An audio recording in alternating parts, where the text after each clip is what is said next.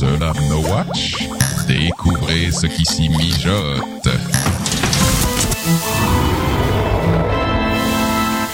Cette émission vous est proposée avec la participation de Comic Con Paris 2012 et le fan shop No Watch.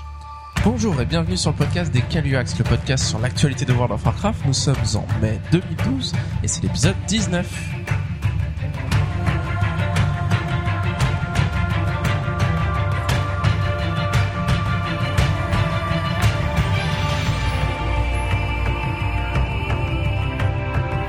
Bonjour et bienvenue sur le podcast des Caluax, le podcast sur l'actualité de World of Warcraft. Et on est reparti pour un 19e épisode, un épisode au mois de mai, alors que le beau temps euh, commence enfin à venir euh, sur la région parisienne. Je sais pas si où est-ce que vous êtes en France, mais nous il pleut euh, depuis des semaines et des semaines et des semaines et c'est Pas trop pronostic, ça fait juste deux jours qu'il pleut pas. hein, Voilà, deux jours déjà, c'est deux jours de bonheur et on s'enferme dans notre cave pour enregistrer euh, euh, un, un podcast habituel alors qu'on crève de chaud et que même à, à 22 heures du soir, euh, on est en train de transpirer euh, comme des bœufs. Même Charis. moi j'ai pas chaud, mais. Alors on y va, 19e podcast. Alors ce mois-ci, euh, on va faire les news comme d'habitude, on va faire les parties habituelles et on a un thème du mois un peu original. Je sais pas trop ce que ça va donner. Euh, je me, j'espère que la technique va pas me lâcher et que je vais réussir à ce que ça donne bien euh, euh, à l'audio parce qu'on va parler de la musique dans World of Warcraft et du coup forcément on va écouter un petit peu de musique. Euh, mais tout de suite, euh, je vais vous poser la question que je vous pose tous les mois et on est parti. Macraken, qu'est-ce que tu as fait ce mois-ci dans World of Warcraft? Dans World of Warcraft, dans World of Warcraft, ce que j'ai fait ce mois-ci, c'est que j'ai décidé de changer de main. Donc j'ai décidé de passer Macraken au second plan et j'ai passé mon paladin en main pour pouvoir jouer DPS. Ton paladin. Alors, est-ce que, est-ce que tu veux bien nous donner le nom de ton paladin? Non merci, ça va. Non? On peut t'appeler avec le nom de ton paladin plutôt que Macraken? Non, appelez-moi Macraken. Allez, Kate. Mac Kate. ma petite Kate, ma petite Kate. de sang. Tu es Oui, C'est une, sexy. bonasse, Donc une tu te de sens- sang. tu te sens bien euh, en tant qu'elfe de sang euh, Bah j'ai, je suis Tu te sens bien en tant que paladin, en tant que classe cité En tant tu te que fais cla- rose En tant que classe cheatée, je sais pas, mais pour l'instant on verra. Mais oui, j'ai une classe avec des, avec une couleur très virile, je trouve. Ouais, t'aimes ça le rose. Charis, qu'as-tu fait ce mois-ci dans World of Warcraft Ben, j'ai fait de l'archéologie encore. Enfin, je sais pas si je l'avais dit le mois dernier. Ouais, mais, mais euh, tous les mois fait maintenant, c'est un fait. peu le minage de Macraken, hein, c'est récurrent. super lentement. L'archéo, l'archéo. J'en fais un peu, puis après ça me saoule. Mais pas grand chose ce mois-ci. euh, voilà, on a, on a fait pas mal, on a joué pas mal avec nos rerolls. On a fait des donjons euh, niveau 40, on est hauts jusqu'à faits. 42. Beaucoup de faits. Et on a fait beaucoup de hauts faits, c'était cool. On a, fait, on a refait Ulduar, on a refait Naxxramas. On a enfin été au bout d'Ulduar alors qu'on Ouais. l'avait jamais fait. Ouais. C'était bien ce mois-ci, c'était pas le mois dernier. hein. On a fait Yogg-Saron. enfin, que j'avais Ouais. jamais tué. Voilà, on a fait pas mal de choses euh, en termes de hauts faits. Donc j'ai passé la barre des 10 000 en hauts faits. Ah, ah, GG. pas Voilà. mal, pas mal. Qu'est-ce pipe qu'as-tu fait ce mois-ci? Eh bien, euh, en période creuse, je monte des persos. Donc, euh, je viens de monter un chaman, euh, le chaman 85. Sixième perso 85. Donc ça y est, t'as tous tes heals, euh, tous les heals du jeu au niveau max que tu sais jouer Voilà. en heal. Donc, euh, Que vas-tu faire de ta vie? Là, Maintenant, euh, il faut devenir healer Maintenant, IRL. Il va, tous les tanks. il va faire médecine IRL. euh, non, non, mais euh, j'ai essayé euh, de healer quelques donjons au début euh, du 85 et j'ai tellement souffert que euh, je suis passé en DPS. Parce que je me disais, euh, purée, on était fou au début de Cataclysme en heal, c'est horrible, quoi. Ouais. Ouais, et puis c'est dur. euh, Enfin, c'est dur quand on n'est pas stuffé au début, quoi.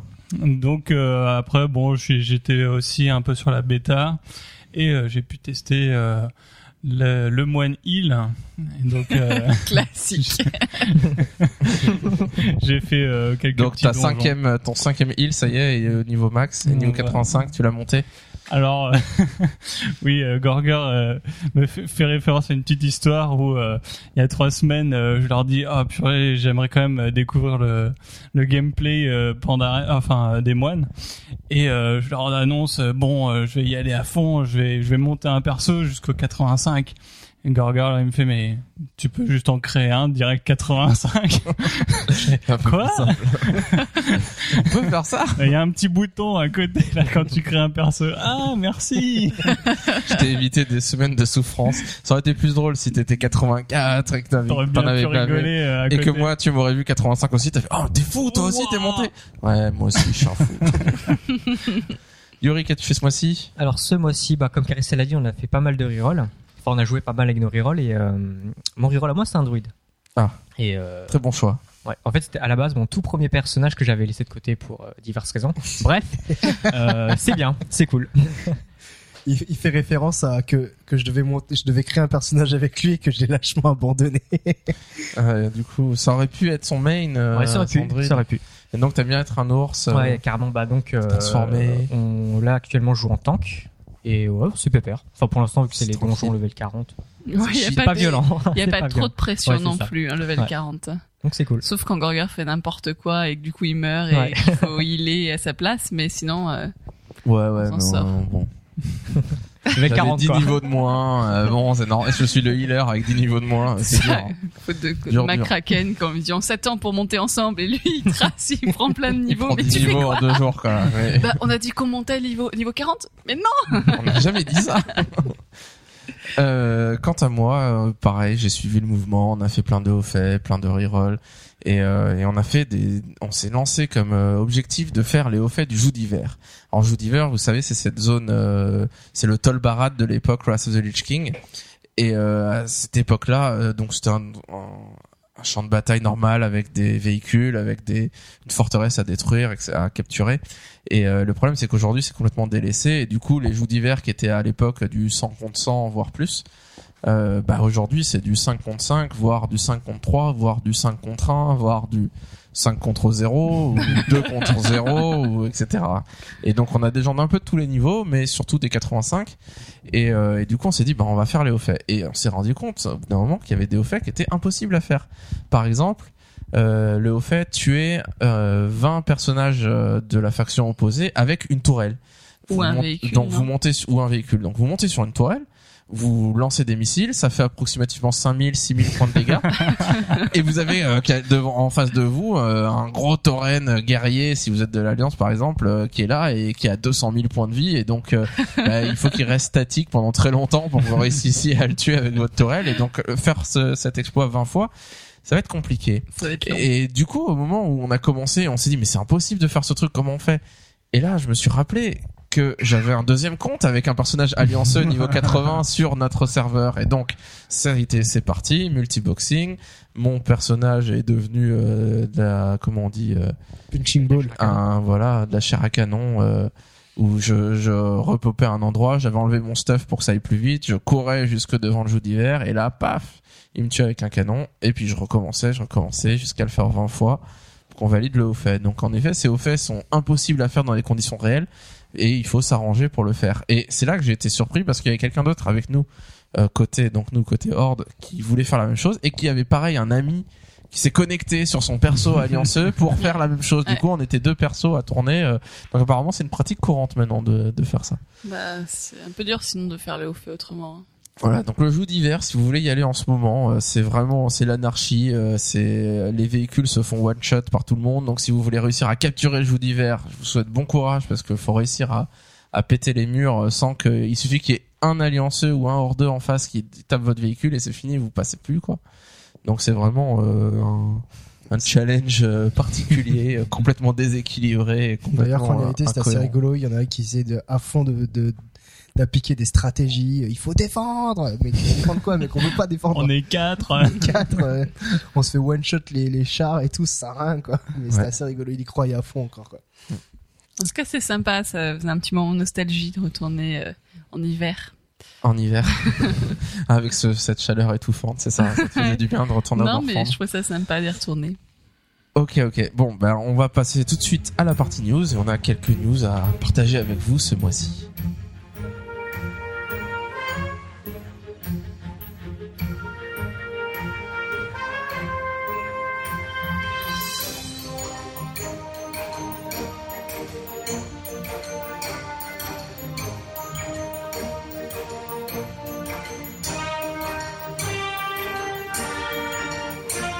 Allez, quelques news ce mois-ci. Pas énormément, mais des news euh, super intéressantes. Et je vais commencer moi tout de suite avec euh, ce que comment Blizzard a réorganisé le grimoire des sorts dans la bêta de Mist of Pandaria. Et pourquoi je voulais en parler? Alors c'est une petite news un peu insignifiante, mais moi j'avais beaucoup d'espoir sur euh, qu'ils fassent. Ils avaient dit qu'ils feraient un peu du tri dans les compétences euh, des différentes classes, des différentes spécialisations. Ce qu'ils ont fait plus ou moins, ils ont supprimé un ou deux sorts par spécialisation. Et, euh, et j'espérais que ça serait un peu plus lisible et qu'on se retrouvait plus avec euh, 45 sorts ou ou dès qu'on veut changer de spé avec une classe qu'on maîtrise pas énormément, qui a un reroll, bah on est complètement perdu. Et j'ai été très très très déçu quand j'ai vu euh, la manière dont s'étaient réorganisés euh, les sorts, puisque c'était un bazar sans nom où on, on avait dans notre grimoire plus qu'un seul euh, onglet avec tous nos sorts dans cet onglet, donc même plus de distinction par spécialisation, et que quand on choisissait notre spécialisation, eh ben on avait les sorts de notre spécialisation qui se rajoutaient dans le grimoire, et donc on avait encore plus de sorts dans un seul onglet, et donc on se retrouvait à, à passer de page en page euh, en changeant les, en cherchant nos sorts et en essayant de comprendre euh, quel sort va avec quoi. Euh, ils ont modifié ça. Oh joie et je me suis dit tiens enfin c'est super euh, parce que vraiment il y a besoin de faire du tri là-dedans. Et la modification qu'ils ont fait euh, ne change à vrai dire pas grand-chose. Euh, au lieu d'avoir un seul onglet, on en a trois, un par spé, mais euh, en gros, euh, si on est spé, euh, si vous êtes druide et vous êtes spé tank, eh bien vous allez avoir le, les quatre onglets des quatre spé, parce qu'il y a quatre spé pour le druide maintenant, euh, mais vous utiliserez que l'aspect tank ou le- l'onglet tank où dedans vous aurez tous vos sorts plus vos sorts tank et euh, voilà et dans les autres il y a les autres sorts pour à titre indicatif mais euh, ça vous sert à rien donc c'est vraiment euh, très Je veux dire que si fastidieux t'es spétanque, t'as même les sorts de heal. T'as tous tes sorts dans l'onglet tank. T'as tes sorts de heal, t'as tout, tout, tout. Tous les sorts que tu peux utiliser en étant Ça sert tank. à quoi de faire trois onglets alors Bah, le deuxième onglet te permet de visualiser euh, tous tes sorts, mais avec les sorts de l'aspect euh, concerné. Donc euh, bon, en gros, euh, si vous voulez voir la différence entre les deux onglets, il faut faire un comparatif entre les deux onglets et voir euh, quels endroits il manque des sorts pour comprendre, etc. Bon, c'est vraiment pas pratique du tout. Et le truc, c'est que ils ont changé l'arbre de talent, donc vous savez qu'il n'y a plus d'arbre de talent que c'est les, les, les sorts, et ils ont rajouté un pour la respécialisation on choisit, on a nos, nos différentes catégories de sorts, et, euh, et donc on a, euh, je sais pas moi, si vous êtes mage, feu, givre, arcane, et, euh, et donc si vous cliquez sur feu et que vous disiez euh, je veux me spé feu, bah, vous avez juste à cliquer sur feu, et là avant il y avait tous les sorts dans l'ordre qui étaient les sorts que vous gagnez en étant spé feu, et ils se sont dit on va simplifier ce truc là, on va pas mettre euh, tous les sorts qu'on gagne en spé feu, mais juste trois quatre sorts pour donner une idée de ce qu'on fait, ce qu'on va pouvoir faire avec cette spé. Et, euh, et bon, et ils ont dit que ce truc-là ne servait à rien à part à être à titre indicatif pour nous dire voilà, euh, voilà l'aspect que vous faites, c'est ça. Et tous nos sorts, on les trouve uniquement dans le grimoire. Donc moi, j'espère vraiment qu'ils vont changer ce truc-là. Là, on est encore en bêta, donc c'est encore le moment de nous donner une nouvelle interface euh, de grimoire euh, qui serait un peu plus intéressante. Euh, Moi, je rêverais qu'on puisse classer les sorts dans notre grimoire de la manière dont on veut, de mettre les sorts d'un type d'un côté, les sorts situationnels, les sorts, les buffs, les choses comme ça, qu'on puisse soit les classer nous-mêmes, soit que ce soit classé par défaut, pour que quand on change de spé ou que ou que euh, que si on apprend une nouvelle spé d'un personnage, euh, ben on n'est pas à se retrouver avec à devoir passer euh, trois quarts d'heure ou une heure à lire tous nos sorts, à comprendre quel sort fait quoi, à les organiser euh, sur nos barres pour essayer de visualiser un peu qu'est-ce qui fait quoi et qu'est-ce qui sert à quoi. Voilà, donc vraiment, j'espère, j'espère, j'espère. Ils ont dit dans un message que Blizzard, que pour l'instant, Blizzard pourrait revoir sa copie éventuellement et qu'il pourrait le refaire. Donc j'espère euh, clairement que ce sera le cas. Euh, deuxième news, maintenant on a eu plein de précisions sur les hauts faits liés au compte. Heureusement, des précisions parce qu'on a eu plein de messages et euh, moi, plus les messages tombaient sur les hauts faits liés au compte et moins j'y comprenais quelque chose. Et heureusement, c'est Ghostcrawler, je crois, qui nous a fait un café des devs lié au fait au compte et cette fois, Caspip a tout compris. Oui, c'est vrai que je suis à. Euh, mais à part ça, Léo fait... Elle était nulle, je sais. Euh, donc Léo fait, euh, c'est vrai qu'ils ont été très vagues les dernières fois où on en a parlé. Là, on a un peu plus les détails. Lorsque vous accomplissez un haut fait sur un personnage, cela le valide sur votre compte. Euh, donc on va prendre euh, un exemple qui marchera sur tout ce qu'on va un peu parler, c'est par exemple l'exploration. Donc, euh, quand vous explorez toute une zone entière, euh, admettons les Tarides, euh, tous vos autres personnages auront les Tarides validés. Mhm. Euh, ensuite, par contre, si vous explorez que trois ou quatre parties des Tarides nord et que sur un autre personnage vous explorez les autres, ça ne validera pas. C'est-à-dire qu'il y a des hauts faits, les critères sont individuels à un personnage, mais une fois que les critères ont été validés et que le haut fait est là, c'est tous les personnages qui en profitent. J'ai été clair ou pas Ouais. Ouais. Ça va Donc un haut fait, euh, en fait, euh, on peut pas, on peut pas partager, faire un haut fait avec plusieurs persos. Voilà. En Mais gros. une fois qu'on a le haut fait, il est Une sur fois tous qu'on les l'a, persos. tout le monde l'a. Après, il y a les méta hauts faits qui, euh, par exemple, euh, explorer tout Kalim, euh, tout Kalimdor. Donc là, vous avez, imaginons que vous avez euh, sur votre personnage A exploré euh, les Tarides. Sur un autre personnage, vous explorez euh, le reste de, Kalim, de Kalimdor. Et, euh, eh bien, vous aurez le méta hauts fait se partage entre les personnages. Donc, euh, Donc tous les persos l'auront. tous les persos l'auront et euh, tous les persos peuvent contribuer à un méta au fait. Ce que je veux dire, c'est euh, voilà. Donc euh, vous pouvez explorer par exemple cinq régions avec un, cinq régions avec l'autre, etc. Et sur votre compte, en méta au fait, exploration de Kalimdor sera validée à travers tous les personnages. Euh, après, un petit point, c'est qu'ils disent, même si vous avez euh, validé euh, un haut fait sur un personnage, par exemple niveau 85, euh, à chaque fois que vous passerez niveau 85 avec un autre personnage, vous aurez toujours euh, le, le petit euh, panneau euh, brillant là. qui s'affiche et qui vous remplit de joie Ils et appellent qui ça, permet un, de ils appellent ça un toast en anglais. Ce qui permet de se faire mousser avec les gens autour de nous ou les gens de notre guilde euh, se faire congratuler Voilà, vous ne gagnerez pas 10 points en plus sur, tout, euh, sur tous vos persos, mais, euh, mais vous aurez la reconnaissance de votre entourage Voilà, ça fait toujours plaisir. ouais. Ça fait toujours plaisir. en même temps, c'est pas mal parce que ça permet de, de savoir. Enfin, des fois, ça peut aussi indiquer où les gens en sont. Enfin, je pense par exemple passer 85. Euh, bah, du coup, euh, voilà, ça permet de voir. ah Bah tiens, lui, il vient de passer 85 ou. Enfin, ça peut donner des indications aussi où ah bah tiens, il est en train de faire ça. Enfin, c'est sympa. Du coup, ça. ouais ça permet quand on va dans un ancien raid faire un truc vite fait faire des hauts faits et que là on a la, la ribambelle de hauts faits qui proc pour tout le monde et d'avoir les mecs eh pourquoi vous m'avez pas invité sérieux? Machin, euh, vous auriez pu me dire que vous alliez faire ça alors on peut pas être incognito tranquille Ensuite, euh, on apprend aussi que pour les hauts faits liés aux réputations, évidemment, c'est c'est aussi euh, comment dire individuel. C'est-à-dire si il faut euh, pour pour être exalté, bah faut que ce soit un personnage qui soit exalté. On peut pas euh, farmer euh, jusqu'à révérer et additionner un honoré euh, sur un autre perso. Bon, ça, ça, ça semblait Ça évident. non mais c'est vrai qu'on aurait pu penser peut-être à un système de réputation lié au compte Une fois qu'on a fini une réputation avec un perso, bah euh, et tout le monde l'a et du coup tout le monde peut acheter les récompenses. Voilà. Euh, bon, Mais par pas ce qu'ils exemple, veulent faire. Euh, mais par exemple, les méta au fait de réputation, c'est-à-dire avoir 50 réputations, ça c'est partagé entre tous les personnages. quoi. Mm. C'est juste que les Ouais. réputations restent quand même personnelles à chaque personnage.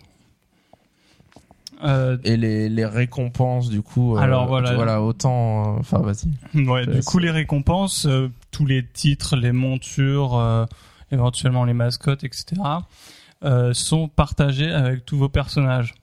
Le truc, c'est que quand même, euh, Blizzard, euh, ils disent bon, on n'aimerait pas voir des niveaux 2 se balader avec euh, des Avec titres titre régicides, voilà par exemple. ou ou des, des des trucs réservés à du du haut level.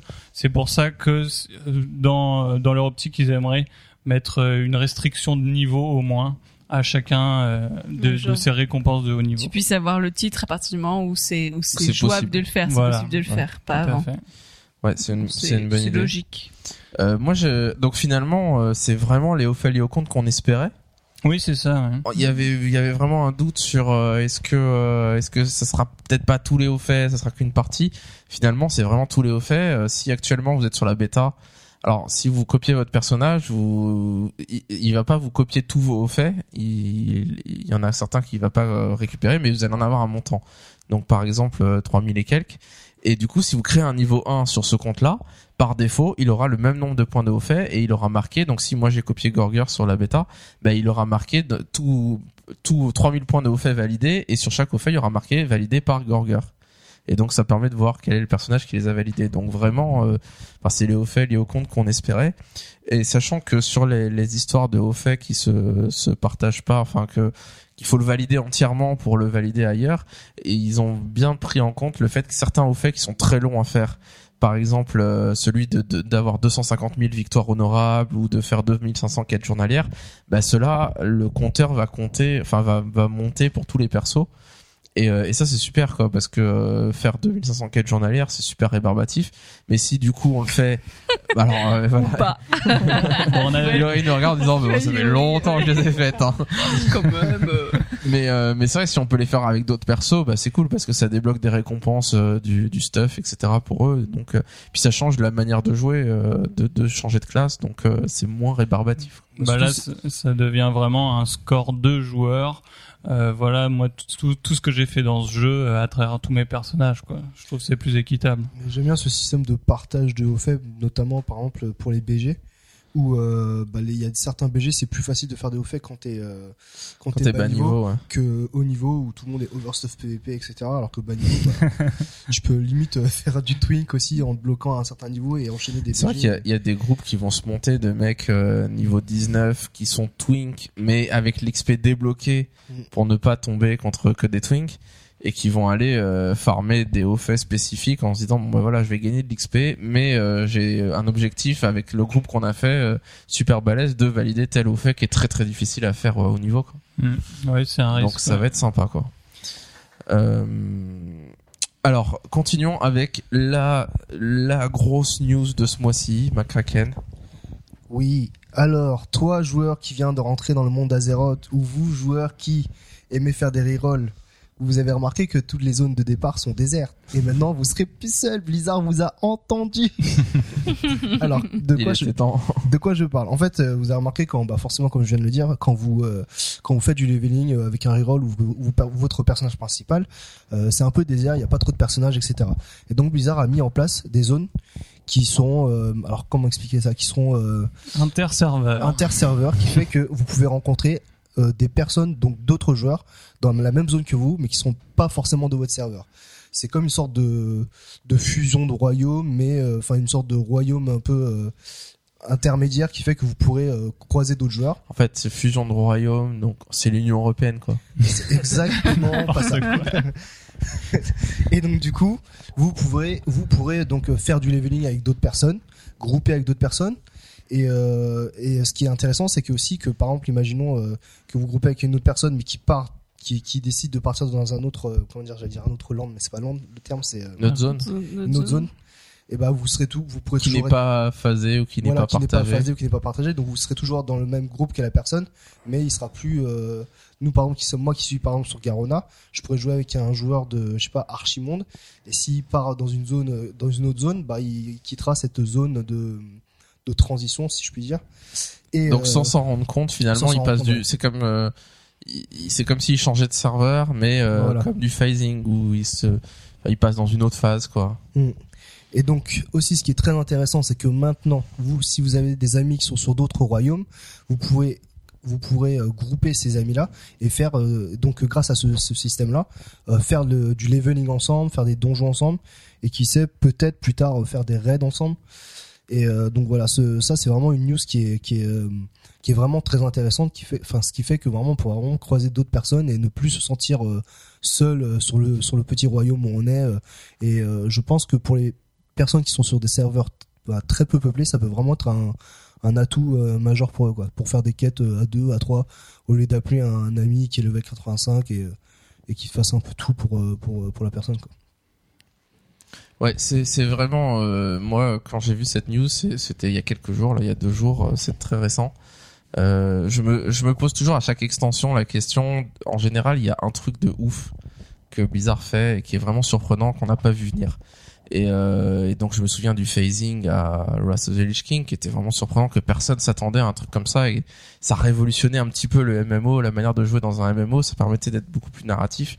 Euh, Il y, a, y a des trucs comme ça. Le, le- quand ils ont dit qu'on pourrait faire des donjons, un outil de donjon automatique, qu'on pourrait juste s'inscrire et que ça nous montrait le groupe et que ça prendrait des gens de serveurs différents et que ça éviterait les, les files d'attente. Ce truc-là, je me souviens que ça a été annoncé à la BlizzCon, je crois.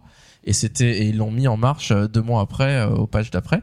Et personne l'a vu venir et c'était une révolution quoi. Et aujourd'hui c'est acquis c'est normal de faire ça mais avant c'était une révolution c'était incroyable. Euh, tout d'un coup euh, 90% des gens qui ne faisaient pas de donjon parce que c'est trouver monter un groupe pendant une heure se sont mis à en faire parce que c'était facile. Et c'est devenu un moyen de jouer euh, commun que tout le monde utilise. Et, euh, et là ce truc là pour moi c'est vraiment un peu une révolution parce que bah, c'est une solution à un problème qu'ils ont par rapport aux serveurs euh, peu peuplés. Ça fait des mois qu'il y a des gens qui se plaignent et qui disent mon serveur est désert, c'est la catastrophe. euh, qu'est-ce je, je fais mon leveling, je croise pas une personne du niveau 1 au niveau 85. Euh, qu'est-ce que vous pouvez faire à- euh, contre ça? Et Blizzard disait on est en train de travailler dessus, mais attendez, en gros. Et ça, ça commençait à crier un peu, à dire euh, écoutez, vous êtes gentil à nous dire toujours euh, attendez, euh, voilà, il- notre serveur est fait euh, à une population faible, il suffit de fusionner avec un autre euh, qui est population faible, et puis ça doublera le nombre de joueurs, etc. Et Blizzard disait non, non, on va pas faire ça, mais on est en train de travailler dessus, on a, on a des solutions à vous proposer, mais pas tout de suite, bientôt.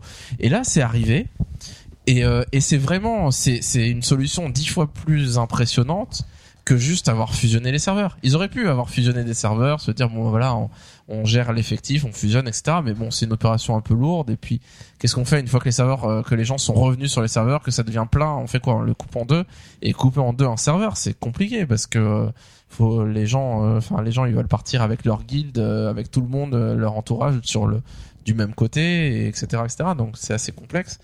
Et là, du coup, ce truc-là, c'est une solution qu'ils ont qui va être qu'ils utilisent pour pallier à ce problème, mais qui peut aller beaucoup plus loin. Imaginez euh, l'inverse.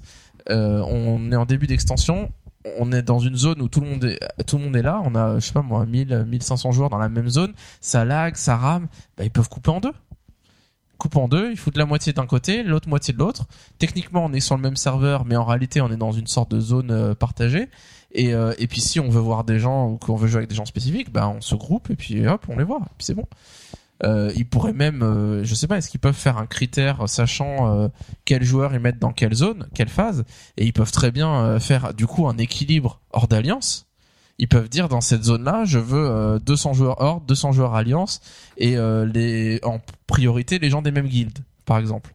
Et là, on se retrouve dans une zone où l'équilibre hors d'alliance est respecté, où euh, c'est un peu comme un BG finalement. Alors il y aura toujours un reliquat ou les dernières personnes qui vont arriver et qui seront dans un truc qui sera peut-être un peu déséquilibré, etc. Mais qui peut poser problème. Mais vu qu'ils peuvent fusionner avec d'autres serveurs, ben au final non, ils peuvent re-remplir avec d'autres joueurs. Et euh, moi j'imagine vraiment, enfin c'est la solution. Comme ils ont dit qu'ils pouvaient gérer tout ça dynamiquement. En gros, ils peuvent très bien euh, voir, avoir une sorte de carte sous les yeux du nombre de joueurs de chaque faction, dans quelle zone ils sont, etc. Et, euh, et mettre des critères et mettre un système automatique qui va, euh, selon, euh, enfin mettre des règles automatiques qui va fusionner d'une certaine manière ou d'une autre, etc. Et euh, c'est, ça paraît anecdotique comme ça, mais c'est une révolution ce truc-là. dans la façon où les où avant en fait un serveur représentait un monde maintenant ils ont découpé les zones et des serveurs de peuvent serveurs, se en fait. charger de certaines zones et d'autres euh, se, se répartir les charges d'informations à traiter et de joueurs ce qui fait qu'à long terme moi je me dis un système comme ça ça peut euh, carrément amener à euh, vous voyez là on est dans des interrégions dans les donjons et dans les les, euh, les BG donc on, on est dans des groupes de 4-5 serveurs. Euh, avec des, des choses comme ça, on pourrait carrément en fait euh, remettre toutes ces régions sur euh, entre guillemets un seul monde virtuel où euh, en fonction des répartitions des populations, euh, il y a trois serveurs qui vont gérer euh, telle et telle zone, etc. Et finalement, on se retrouverait dans, dans un, un espace virtuel avec l'équivalent de 3-4 serveurs actuels, quoi et euh, voir peut-être un jour euh, tout, toute la population francophone euh, sur un seul Ouais, qui, espace. c'est- ouais, qui serait sur le même endroit, même si on verrait pas tout le monde. Parce Voilà, que on ça serait trop, pas tout le monde. ça serait le bazar. Quoi. Alors c'est vrai qu'on peut se dire ah mais purée, euh, voir des gens apparaître et disparaître, euh, c'est un peu embêtant. Moi par exemple, j'ai été agréablement surpris dans Star Wars, The Republic, euh, où on avait beaucoup de zones instanciées concernant les quêtes par exemple. Et finalement, ça se, ça se passait très bien parce que on rentrait dans une zone, euh, ils avaient bien géré la chose. Donc euh, et pourtant on, passait dans une instance réelle, mais on n'avait pas cette impression. C'était juste un champ de force qu'on passait, etc. Euh, et évidemment quand on était euh, groupé, on restait avec les gens avec qui on est groupé, donc ça ça passe très bien, ça passe tout seul, je trouve. Donc c'est c'est une technologie qui qui va amener euh, finalement toutes les zones dépeuplées à se repeupler.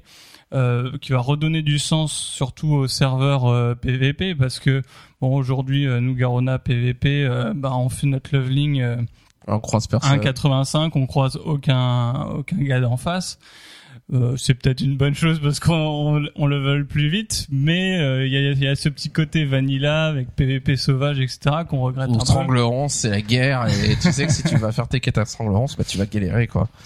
Et là, euh, bah voilà, vous allez de nouveau avoir la crainte de retrouver euh, un gars d'en face euh, pendant que que vous levelez parce que Ouais. euh, voilà, on gère les, les zones pauvres avec euh, en, en les en les réunissant toutes sur un seul endroit quoi. Ouais, pour l'anecdote, euh, quand j'ai fait mon leveling avec mon guerrier et mon voleur, sur les deux personnages, j'ai fait à peu près le même leveling, donc j'ai pris quoi, c'était 30 ou 20 à 40. Bah, j'ai rencontré une seule personne de mon niveau, de mon, de mon, bah, de mon niveau, avec les deux personnages, enfin, avec l'un des deux personnages, donc pour dire qu'il y a vraiment personne. Et on n'est pas un serveur sous-peuplé. Hein. Ouais. En plus, ouais. Par contre, ce Ouais. qui serait marrant, c'est de voir euh, est-ce qu'ils vont gérer, par exemple, imaginons, enfin, il y a une chance sur euh, sur un million, mais euh, imaginons qu'il y a un perso- deux personnes qui créent euh, chacun un personnage avec le même nom. Comment ils vont faire pour gérer le, le croisement des deux personnages avec le nom? Bah peut-être que comme dans les donjons, tu auras à côté le nom du serveur d'origine, mais euh, Sûrement, sûrement. Et puis après, ils peuvent très bien cacher hein, une sorte d'ID euh, comme sur les, les battle tags ou les Ouais. choses comme ça, où n'importe qui peut prendre le nom qu'il veut, mais euh, on a un ID caché derrière euh, qu'on voit pas forcément, mais Mm. mais qui est bien là pour différencier deux personnes. Mais c'est vrai que le nom du serveur, de toute façon, là, c'est enfin en BG, etc. Tu peux- tu peux te retrouver techniquement à quelqu'un qui a le même nom que toi, Ouais. mais il y a marqué euh, c'est pas le même serveur.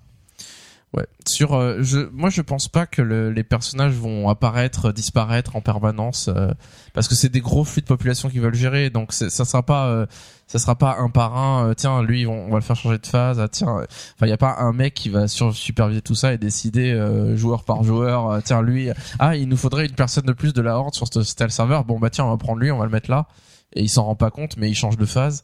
Euh, non, c'est des gros, enfin, des gros flux de population cas, et et pour moi, là, la manière dont ils l'introduisent en disant euh, attention, c'est principalement pour les zones, les serveurs non peuplés, pour les zones bas niveau, c'est une manière de le tester. C'est une manière d'essayer à un moment où c'est pas très grave, on n'est pas au niveau, on s'en fiche, Il n'y a pas grand monde. il y a pas plus. grand monde, et puis les gens sont toujours, ils sont tellement seuls qu'ils seront contents si s'ils voient apparaître des gens et on va ah c'est super, ah des gens. Donc, mais la euh, question c'est euh, par exemple euh, si je me fais euh, courser par un Ali euh, euh, dans la forêt d'Halloween, si euh, je Ouais, peux ouais. essayer de zoner en, entre guillemets euh, changer de zone et et hop. puis hop le mec il me voit C'était le problème dans Age of Conan, je crois. Mhm. ça fonctionnait un peu de cette manière-là. Dès qu'on rentrait dans une zone, on rentrait dans une zone où euh, qui était limitée à 200 joueurs par exemple, et donc il y avait 200 places, on rentrait. Une fois que c'était plein, c'était plein, et tu passais dans une autre zone. Et du coup, dès que tu changeais de zone, donc euh, tu changeais de zone, t'avais un temps de chargement, il me semble hein, que ça marchait comme ça. Moi, j'y ai pas joué personnellement, mais tu tu tu changeais de zone, t'avais un chargement. Donc si tu tu te faisais courser par un mec de la faction d'en face.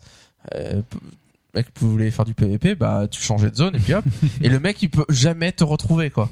Parce que tu changes de zone, tu te retrouves dans une autre instance de 200 joueurs, même si tu reviens dans la zone d'avant, t'es dans une autre, t'es pas dans celle où t'étais avant, t'es dans une autre. donc, Donc, les en gens gros, vont, euh, vont quêter près des frontières voilà, c'est ça, t'es prêt, euh, t'es t'es là, tu T'as tapes, un pied mais, un peu dehors. mais t'as un pied un peu dehors, genre hop, je sors, je rentre, c'est bon. non, a priori ça, bon, bon, on s'emballe un peu. Là, pour l'instant, ce qu'ils ont dit, c'est juste, on pourra grouper avec des gens d'autres serveurs et hop, se retrouver dans la même zone. C'est un peu ça. Nous, on voit des possibilités énormes derrière la manière dont ils ont décrit le truc, mais pour l'instant, leur objectif, c'est juste ça, euh, simplement. Pour l'instant, ils le testent. Ouais. Moi, ce dont je rêve finalement un peu, c'est que du coup, il n'y a plus besoin de d'instances, puisque imaginez, euh, vous êtes dans le monde, mais que dynamiquement, ils peuvent changer. euh, Enfin, finalement, c'est comme si les zones étaient instanciées avec les critères qu'ils veulent. Et, euh, et dynamiquement, on peut changer. Donc, on arrive à un donjon, on passe la porte, et dès qu'on rentre dans la porte, un peu comme dans Star Wars, euh, dès qu'on passe la porte, ben on est dans une instance, on sait qu'il faut être 5, etc. Mais il y a plus besoin d'un chargement, il y a plus ce, ce portail machin, euh, etc. Mhm. On est juste dans le monde et on va faire ce donjon et on sait qu'il faut être 5. Peut-être il y a un petit truc qui va pop en disant attention, vous êtes dans un donjon, euh, les monstres sont plus forts, il faut être 5, il faut un tank, un heal, etc. Mais euh, voilà, on change. euh, Enfin, du coup, on se retrouve immergé dans le monde vraiment euh, dans un monde bien plus vivant euh, et on a moins ce sentiment d'in- d'instance ou de serveur cloisonné. Quoi. Mhm. Alors, on suit une petite série de news en vrac avec Yuri. Ouais. Allez, quelques news, les, là, news coup, qui ont euh, attiré notre attention Ça va ce être un peu moins épique, mais euh, Oh. il y a eu des petites modifi- il y a eu une modification au niveau de l'interface. Euh, ça concerne les montures. Euh, en fait, euh, dans la bêta, en fait, actuellement, le- l'interface c'est comme pour les titres. Donc, euh, tout- toutes les montures sont listées euh, les unes sous les autres. Et euh, en fait, on la sélectionne et on a un petit aperçu et on peut la, on peut la l'invoquer ou pas. Ça c'est vachement bien parce que euh, le, le menu de la manière dont ça marche actuellement euh, pour trouver une monture. bazar. Le, le problème c'est pas tant euh, enfin c'est c'est pas tant finalement il y en a autant dans la nouvelle version et dans l'ancienne, il y a autant de montures à l'écran sur une page. Mais quand on a un menu déroulant de haut en bas, ben on sait à peu près telle monture où est-ce qu'elle se situe, est-ce qu'elle est plutôt vers la fin, vers le milieu? Quand on est dans notre page de monture et qu'on page, on passe de page en page, bah, je sais pas si vous savez combien de pages vous avez de monture, mais vous en savez rien. Et quand vous êtes au milieu, vous retenez pas euh, telle monture, elle est à la page 3. Et en plus, à chaque fois qu'on rajoute des montures, bah, ça se décale.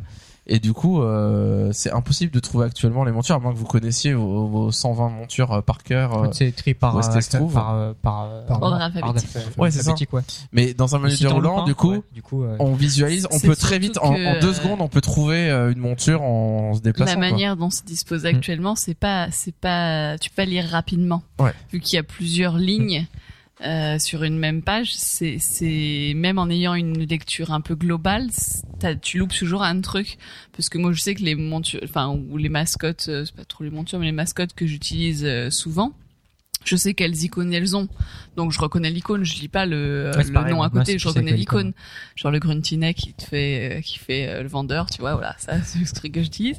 Mais euh, mais du coup, la manière dont c'est fait dès que ça se décale, parce que t'as une, une mascotte en plus, etc., et que c'est plus à la même place, donc faut que tu le retrouves.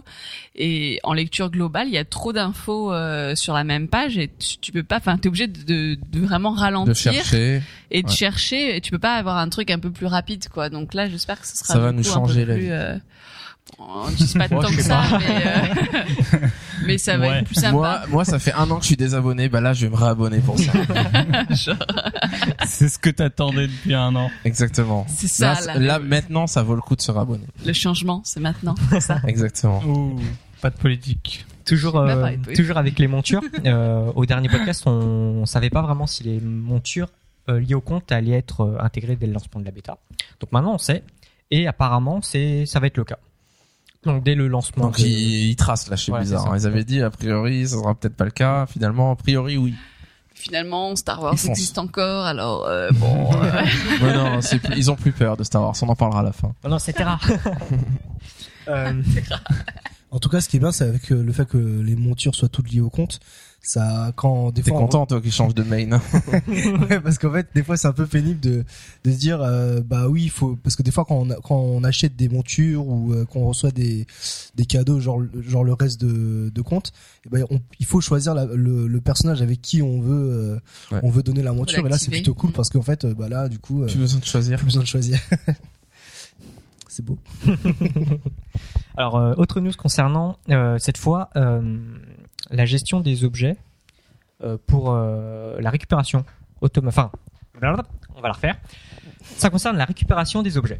Ah, Donc, euh, au lieu de faire une requête à MJ pour récupérer systématiquement un objet, là, Blizzard met en place, enfin, va mettre en place une interface web, enfin, via le site Battle.net, une interface qui va permettre de faire une demande pour récupérer un objet. Et cette comment on appelle ça Ce Ouais, service. ouais, ce service, voilà, sera possible qu'une fois par qu'une fois par mois. Voilà, donc il y a un certain nombre de conditions qui font que euh, ça va être assez euh, réglementé, j'ai envie de dire. Mm. Euh, mais Pour je crois, pas euh, donc du coup, euh, ça explique tout les 600 euh, les 600 personnes qui ont été licenciées. c'est ça. Ils ont mis des robots. à Non mais ça ressemble un peu à du troll ce que je dis, mais c'est ce que c'est ce qui a été trollé d'ailleurs sur les forums euh, dès qu'ils ont annoncé ça. Mais c'est pas faux.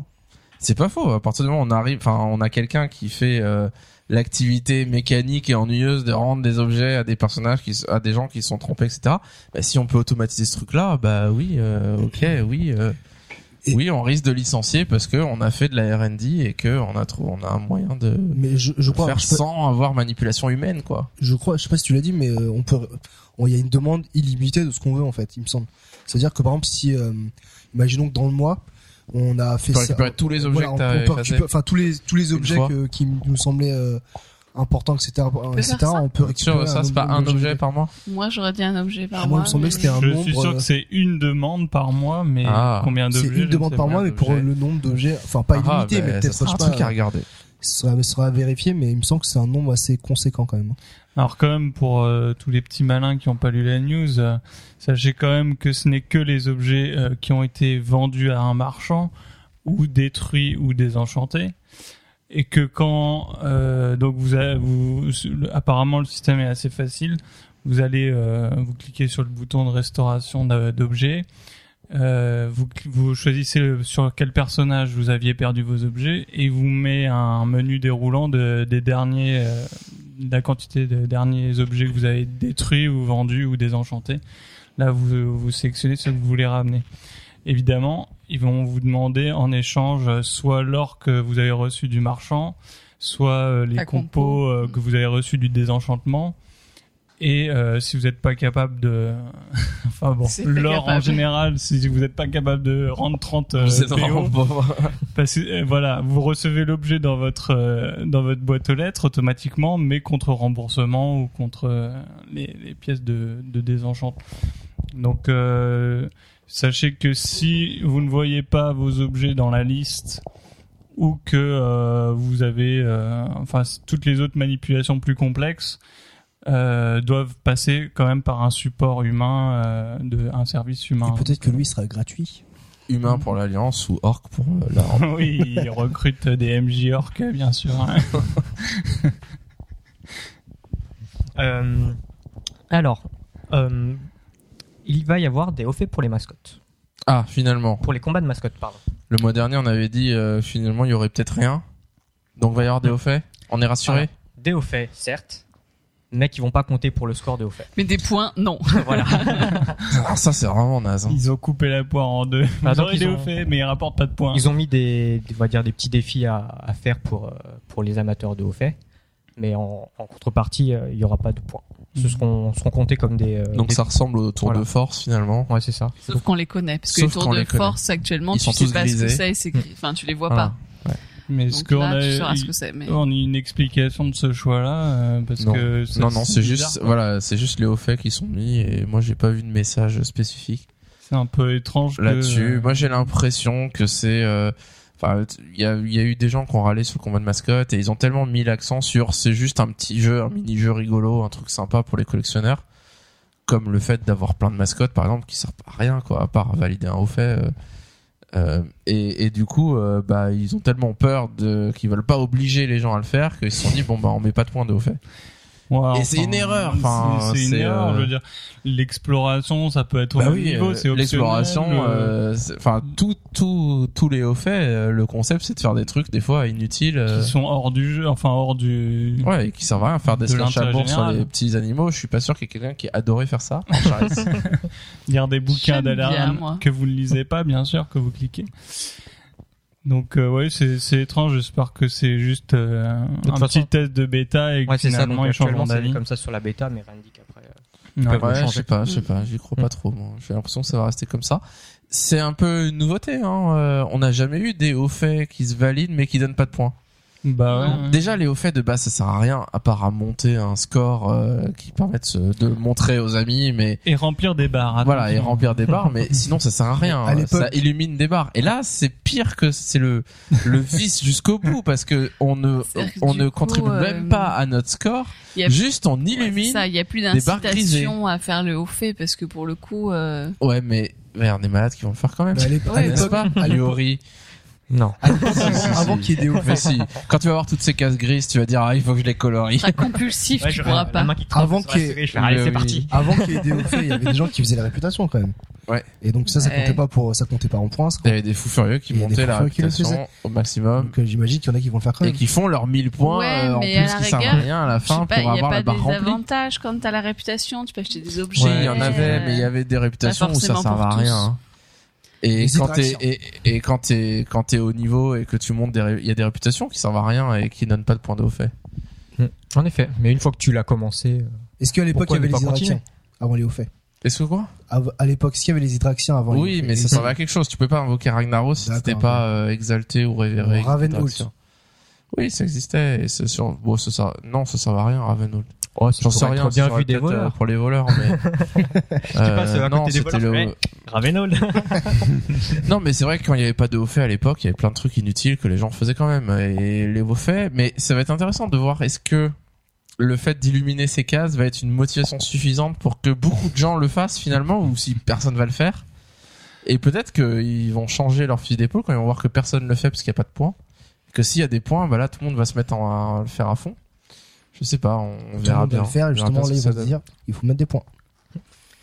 Alors euh, toujours concernant la bêta, enfin euh, Blizzard a envoyé donc euh, la totalité des personnes qui avaient souscrit euh, euh, au pass annuel.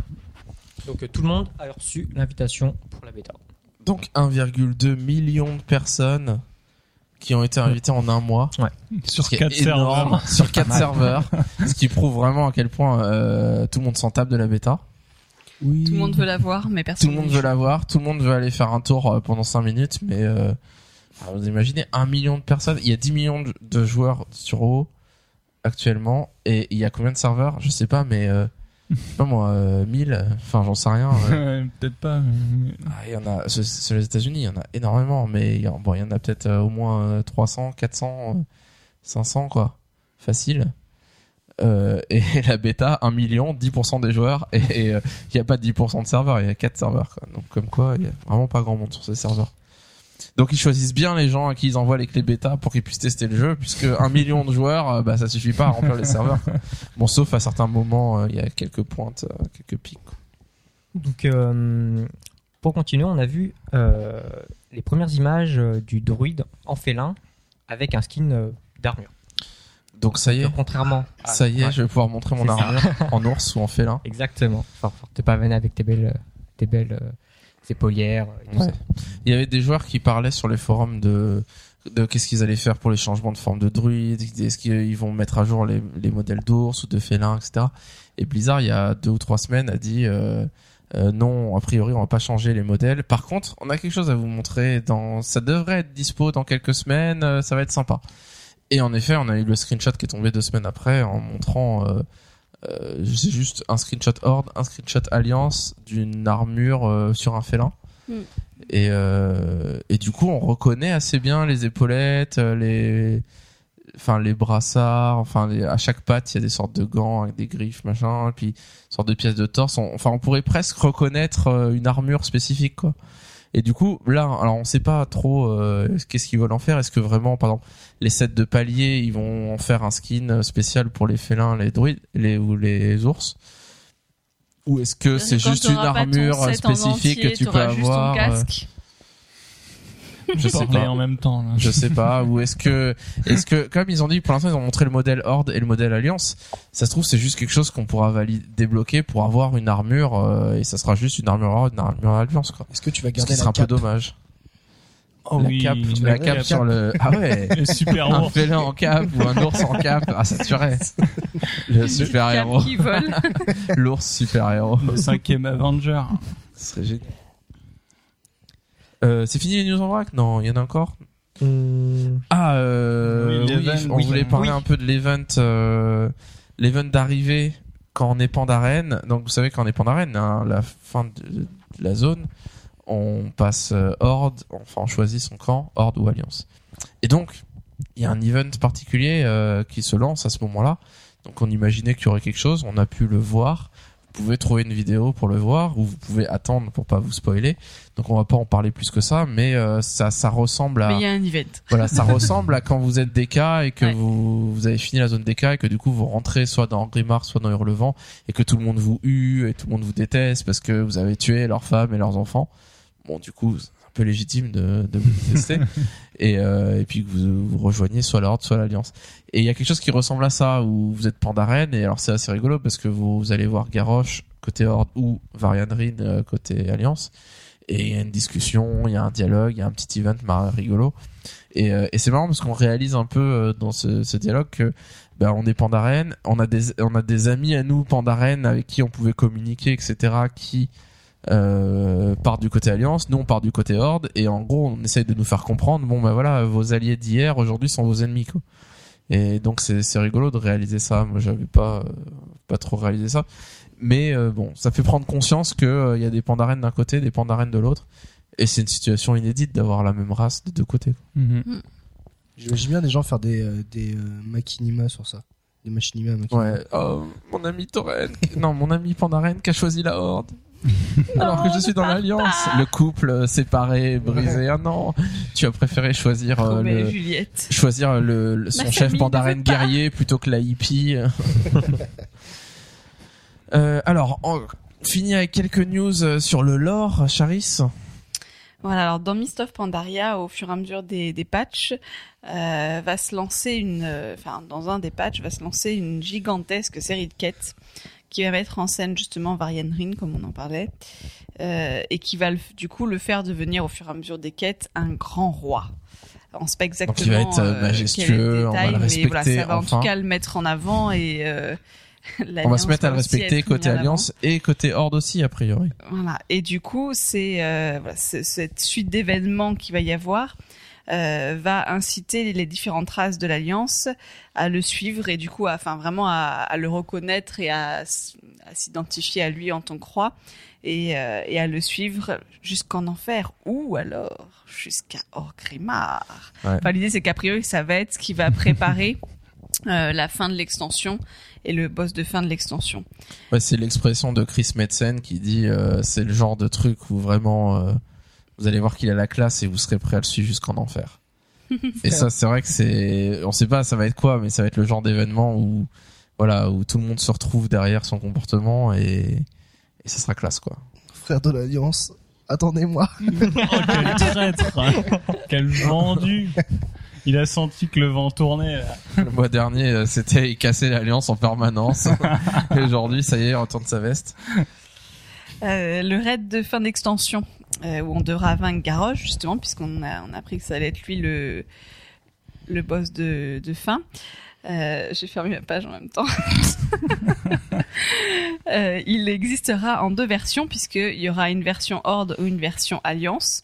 Euh, et on nous apprend que pendant ce, ce raid de fin, euh, même si on sera dans d'une faction ou d'une autre, euh, on croisera l'autre faction par moment. On aura besoin de l'autre faction euh, à d'autres moments, à d'autres moments du, du raid. Voilà, il y aura, en tout cas, euh, même si ce sera différencié en fonction de notre faction, euh, il y aura un lien avec les autres et, euh, et ça, ça sera quand même quelque chose d'un peu commun C'est-à-dire qu'on fera des finalement. raids Donc, 20. je sais pas, On fera des raids 20. un des raids 20. 10 Ali, 10 Horde. Non, je crois que c'est juste des PNJ à mon avis. Je sais pas. Si, faudra, quand tu fais ton raid, comme t'as besoin de l'autre faction, euh, s'il n'y a pas de raid de l'autre côté, bah t'attends. Enfin, voilà, en tout cas, on n'a pas les détails pour l'instant, mais on sait qu'il y aura, il y aura un lien qui existera. Euh, on apprend aussi que dans Mist of Pandaria, on va déguster, euh, enfin déguster dans le plaisir, euh, avec un côté plaisir, pas, euh, pas déguster autrement, plusieurs cinématiques du type Portail du Kourou comme on a connu. Wrath of the Lich King, Euh, voilà, ils vont faire plusieurs événements, enfin events comme ça qui seront euh, qui seront racontés au fur et à mesure. Donc, En euh, espérant que ça sera vraiment du type portail du Kourou, c'est une cinématique qui dure euh, 2 minutes 30 et Ouais, qui est vraiment qui est construite, qui fait hein. avancer l'histoire. Euh, plutôt que des petites cinématiques qui durent 3 secondes, qui sont sympas, hein, mais bon, c'est... Là, ils disent type portail du Kourou, donc c'est vraiment... Il y en a pas eu dans Cataclysme, euh, il me semble pas. Hein. Si, si, euh, fin, zone euh. de départ Gobelin et zone de départ euh, Worgen. Et puis la- euh, au niveau 5, il y a une petite cinématique qui se lance. Et puis au, au Lame de Dragon, mais je parle en leveling. Où là, c'est vrai que c'est- c'était ces deux cinématiques là qu'ils ont fait. Donc De bon, un truc épique comme cinématiques, ça. euh, sinon, non, n'y a pas. je crois dans, pas. dans le leveling, il n'y a pas de, Mm. pas de cinématique de Voilà. genre. Moi, j'ai hâte parce que je surkiffe les cinématiques, donc, euh, enfin, en tout cas, les grosses cinématiques comme ça. Regarde des films Ouais, c'est vrai. Euh, mais c'est pas pareil. Donc voilà, à voir. Euh, et euh, il y a aussi une autre news, une dernière news qui est qui est tombée euh, au niveau du lore, qui disait que euh, tout le monde pense savoir qui sera le nouveau chef de la Horde après Garrosh, puisqu'il va se faire virer a priori, hein, au chômage. Euh, donc euh, tout le monde pense que c'est que c'est, enfin, ils sous-entendent, euh, on sait bien tous que ça va être Thrall, mais peut-être que pas. Ça sera Ouais, peut-être quelqu'un d'autre. Ils ont pas a dit ça, ils ont dit euh, Thrall ne sera pas le prochain chef de guerre. Ouais, c'était pas aussi clair que ça. Et moi, je, les joueurs euh, s'imaginaient que ce serait Thrall, mais euh, pour moi c'est évident que ce sera pas Thrall. Bah, Euh, vu la pas, posture qu'il prend d'inter en Ça a aucun sens si il- Thrall le nouveau chef de guerre. il a une posture hyper importante pour l'alliance et la horde. Bah oui, il est, il devenu un héros d'Azeroth juste, euh, euh, pour les deux factions. S'il revient côté Horde, bah on va faire la paix et des bisous avec l'Alliance, hein, parce que Oh là là. enfin, c'est la fin du PVP, quoi. euh, parce que En plus, c'est un écolo maintenant, donc on peut pas, non. non, mais c'est c'est vrai, moi ça me paraissait évident que Mm. qu'ils prennent pas, à moins qu'il se passe des événements qui redeviennent forums, la Horde. mais, euh, euh, Il y a d'y avoir une grosse préférence pour Vol'jin. hein. Pas mal de gens qui, euh, qui parlent de lui. euh, Pour les toiles. il revient, ça y est. finalement, tu tu reviens dans la Horde finalement. Ah, pas l'alliance Euh, c'est c'est vrai que les, les forums étant remplis de la trolls. euh, oh, est c'était facile. Et Pour n'empêche, les blagues ce quand, soir, quand j'ai vu cette news et j'ai lu les commentaires, il y en a un qui a dit Mais non, je kifferais trop que ce soit Gamon Et moi, quand j'ai vu ça, j'ai fait Gamon. Gamon Gamon, chef de la Horde. Improbable. Gamon, chef de guerre. Le mec, il s'est fait persécuter toute sa vie, là. Il dans son auberge. Les impôts vont augmenter. Vengeance. Bon, bah, c'en est fini avec les quelques news qu'on vous a sélectionnées ce mois-ci pour en parler. Et on va passer tout de suite au thème du mois et on va parler de la musique dans World of Warcraft.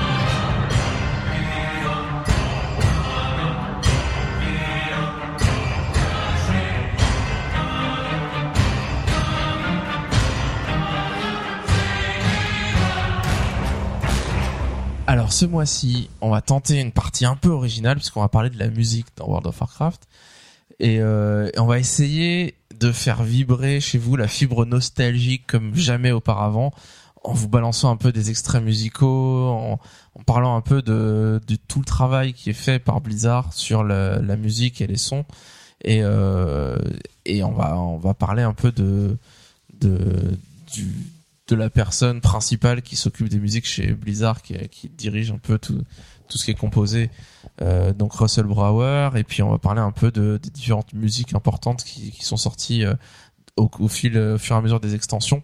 Et, euh, et moi, personnellement, je trouve que la musique, les sons en général, euh, permettent souvent de se remémorer un certain nombre de souvenirs. Et il suffit, quand on a joué longtemps à World of Warcraft avec la musique en fond, bah, il suffit de la réécouter deux ans après pour tout de suite ressentir cette nostalgie et se replonger à un moment euh, bien spécifique de WoW, à un moment qu'il était d'une certaine manière. Et donc moi, il suffit que j'entende une musique des Tarides ou une musique euh, d'une zone bien spécifique pour me replonger, me souvenir il y a six ans quand je, je courais en slip euh, dans les Tarides euh, niveau 10 avec mon petit Gorger druide et, euh, et qu'on euh, voilà de l'expérience au Vanilla, etc., etc. Euh, donc, on va écouter un peu de musique, mais euh, avant de, de commencer en introduction, je voulais juste euh, parler un peu de, de, enfin, vous demander votre avis. Est-ce que vous écoutez les musiques de WoW un petit peu, beaucoup, pas du tout, et euh, et puis comment vous arrivez à conjuguer le fait d'entendre les sons de WoW et d'avoir un Mumble ou un TeamSpeak connecté et discuter avec vos potes en même temps?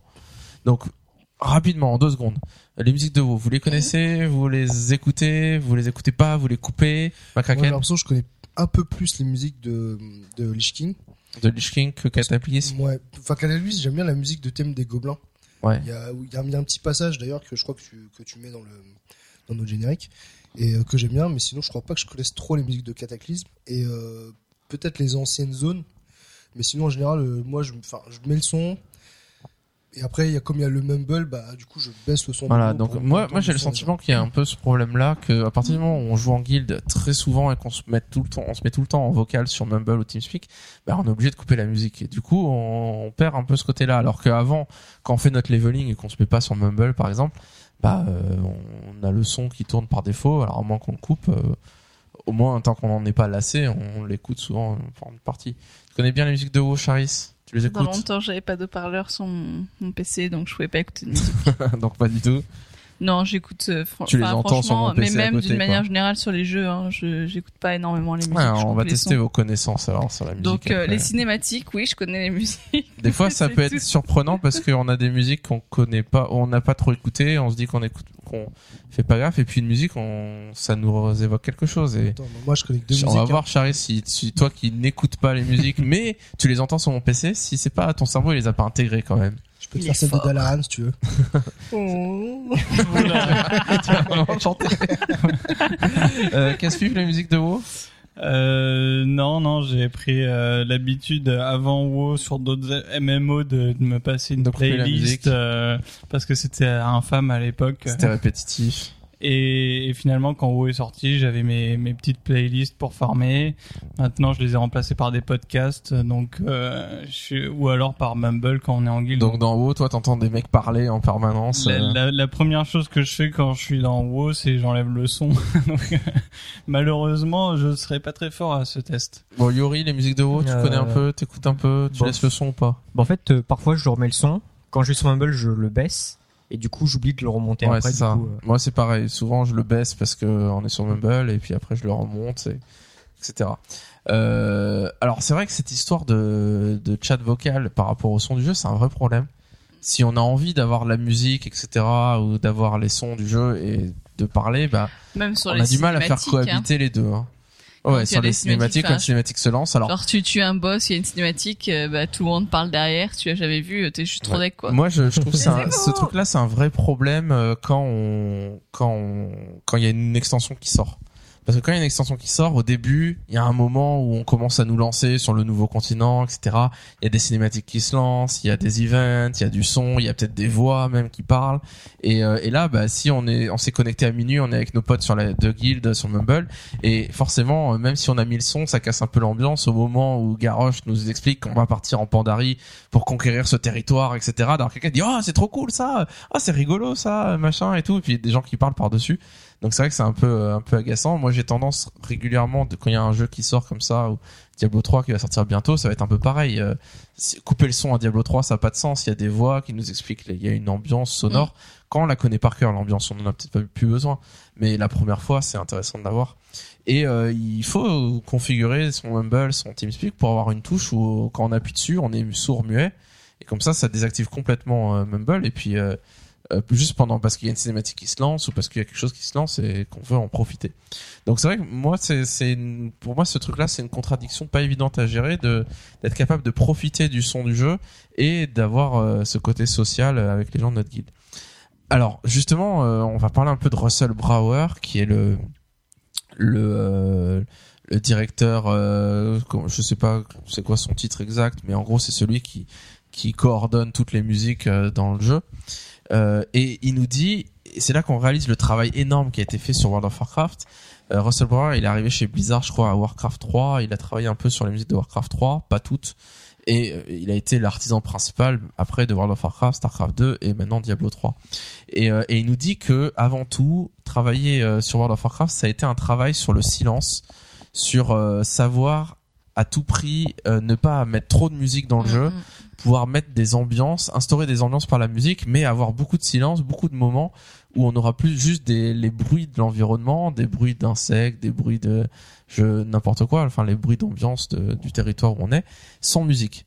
Parce que, comme le disait Caspip tout à l'heure, dans un MMO, si on a une musique, euh, euh, un thème héroïque, euh, épique, qui dure trois minutes, bah si on l'a pendant quatre heures en boucle, euh, trois minutes, toutes les trois minutes pendant quatre heures, bah très vite ça devient saoulant, gavant et, Ouais.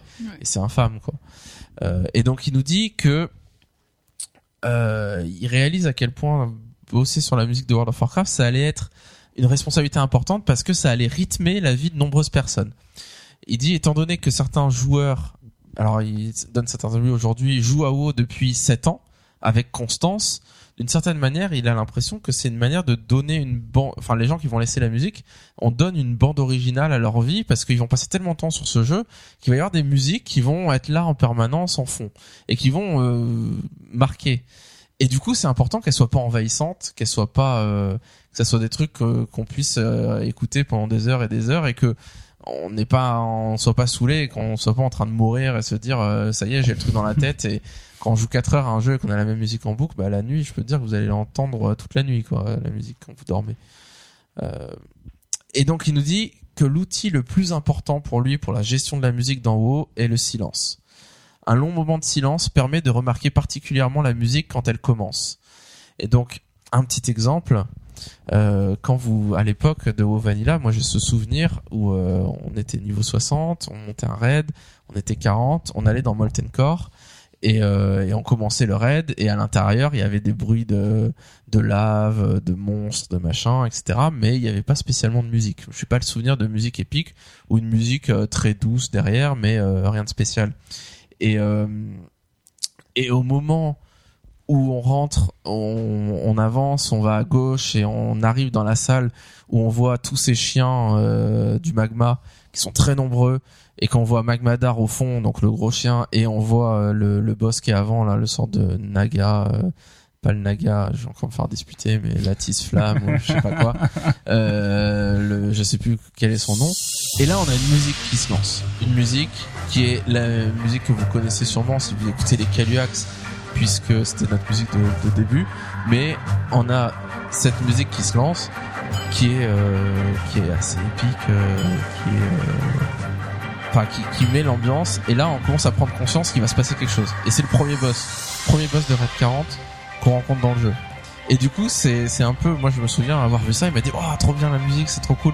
Et on se rend compte que cette musique elle, elle se lance pas dans Molten Core en permanence. Elle se lance quand on arrive à un endroit dans le jeu et elle se lance une fois elle se lance peut-être une deuxième ou une troisième fois dans Molten Core si on repasse elle peut se relancer mais euh, on n'est pas saoulé à l'entendre 40 fois euh, donc voilà, donc c'est quelque chose d'assez intelligent de le lancer à des moments précis et pas euh, de se taper le truc pendant des heures. Donc ça montre aussi l'importance de l'ambiance sonore. Donc si vous avez trifouillé un peu les les sons dans dans WoW, vous voyez qu'il y a trois curseurs, qu'il y a les les enfin les les les voix, les coups, euh, les bruitages, qu'il y a la musique et puis il y a l'ambiance.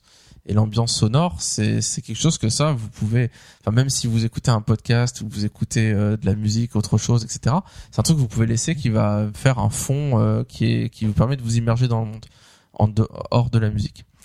Euh, une chose que j'ai précisé aussi que vous êtes peut-être rendu compte et peut-être que vous avez éteint la musique de WoW à cause de ça c'est que à chaque fois que vous si vous spammez votre touche imaginons que vous soyez euh, n'importe quelle classe euh, de cac ou mage et que vous spammez votre boule de feu pendant qu'elle incante sa boule de feu, votre mage, euh, si vous rappuyez, il va dire attendez, je suis en train d'incanter et je peux pas faire tout en même temps. Ou si vous tapez et que vous n'avez pas assez d'énergie en tant que voleur, eh ben il va vous dire je n'ai pas assez d'énergie. Et ça c'est les messages vocaux erreurs. Et ça ça se désactive. Donc si vous en avez marre d'avoir votre perso qui vous dit euh, euh, ce sort n'est pas encore utilisable, ce sort n'est pas encore utilisable, Il ce sort n'est pas encore utilisable. mana. Il me faut plus de mana, il me faut plus de mana parce que vous spammez, vous spammez et vous pouvez pas. Eh ben il suffit de désactiver les messages vocaux erreurs. Et ça, ça change la vie. Parce qu'une fois qu'on enlève ce truc-là, bah déjà on a enlevé une grosse couche euh, de, de choses inutiles. Surtout si vous spammez vos touches. Si vous spammez pas vos touches, c'est pas un problème. Alors on va on va passer en revue quelques musiques euh, de World of Warcraft et j'aimerais d'abord qu'on s'attarde sur les musiques d'introduction de World of Warcraft. Donc le dès que vous lancez WoW, vous a- vous arrivez sur une page d'accueil avec la musique qui se lance. Et est-ce que vous vous souvenez euh, de la première musique euh, de WoW Vanilla, la toute première? Là, Vas-y. comme ça, non, Ceux mais qui si n'y ont pas mets, joué. oui. Vous avez une idée? Allez, Si je, je la vous, mets, on je la vous lance la musique. Ah, nana, c'est lequel? Générique 1. Donc voilà, la première musique. Donc euh, le thème standard Ouais, de World of. Warcraft. truc un peu euh, guerrier. Donc c'est vraiment le thème de base euh, avec les tambours, etc. voilà, le thème qu'on connaît tous par cœur et qu'on a qui a été repris énormément, énormément, énormément.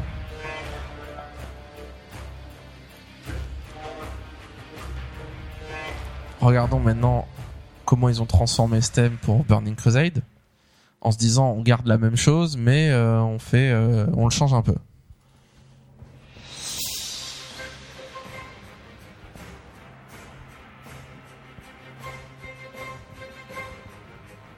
Donc il nous rajoute un petit tin tin tin tin tin. Et puis c'est à peu près la même chose. Ils l'ont retravaillé.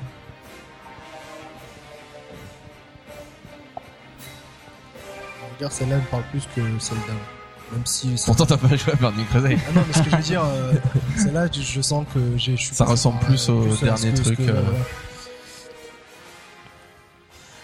Alors Wrath of the Lich King, moi je me souviens du moment du moment où euh, où Wrath of the Lich King est où on a eu la première musique, c'était dans la bêta, MMO Champion a fait du data mining, a trouvé la musique qui a priori serait le début et euh, on attendait tous le Norfandre avec grande impatience et on n'a pas été déçus par cette musique qui imposait tout de suite le ton. Je lance tout de suite. Avec un début très calme.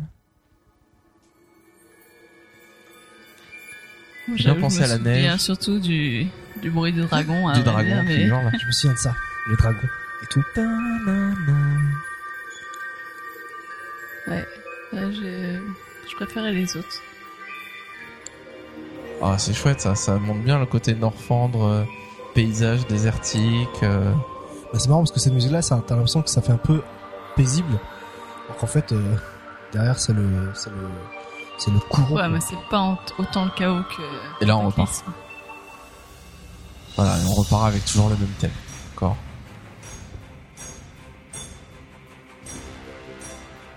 Alors, regardons maintenant la musique de Cataclysme, que sûrement vous connaissez bien. Non. Je la lance tout de suite.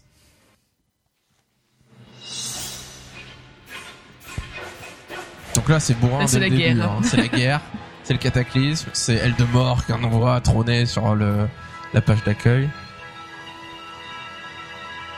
Et c'est très différent.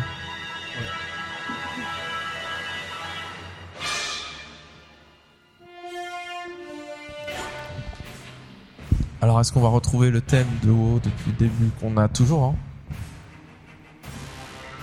On reconnaît les batteries, enfin les, les percussions derrière. C'est le même rythme. Et ça change, ça se calme. Voilà, donc le thème Cataclysme qui est très différent finalement de, des autres. Même si le thème principal, on va le retrouver plus tard.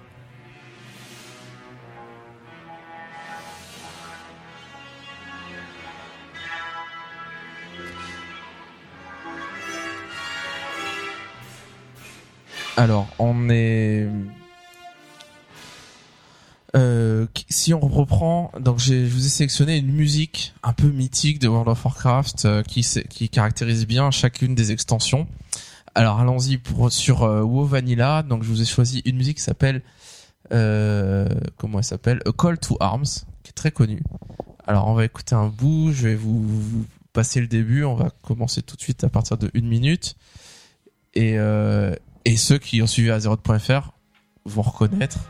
Si je ne me trompe pas.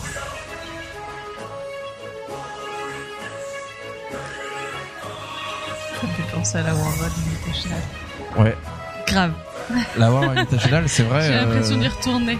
c'est vrai que C'était un peu en boucle. C'était en boucle à la. World Invitational, cette musique, ça représentait un peu Blizzard, etc. avec des, Mm. des vidéos qui passaient en permanence. Et donc c'était euh, c'était une des musiques de WoW Vanilla du premier, qui est très épique avec les chœurs derrière qui apparemment euh, disent euh, juste euh, des mots en latin qui veulent rien dire mais qui classe. Et, et en effet, c'était le générique d'Azeroth.fr à l'époque, au début. Quoi. Une musique en rapport avec Burning Crusade qui est très connue. Alors, est-ce que vous pouvez me dire d'où est-ce qu'elle sort cette musique?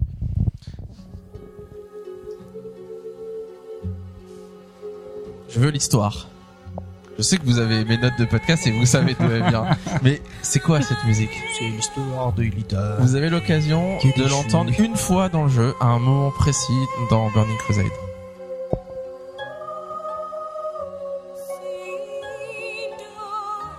Une fille qui chante. C'est une des seules musiques euh, qui se lance dans le jeu. Non, il y en a peut-être d'autres. mais euh, où il y a une chanteuse qui chante euh, un truc. C'est quand on remet le médaillon. Ouais.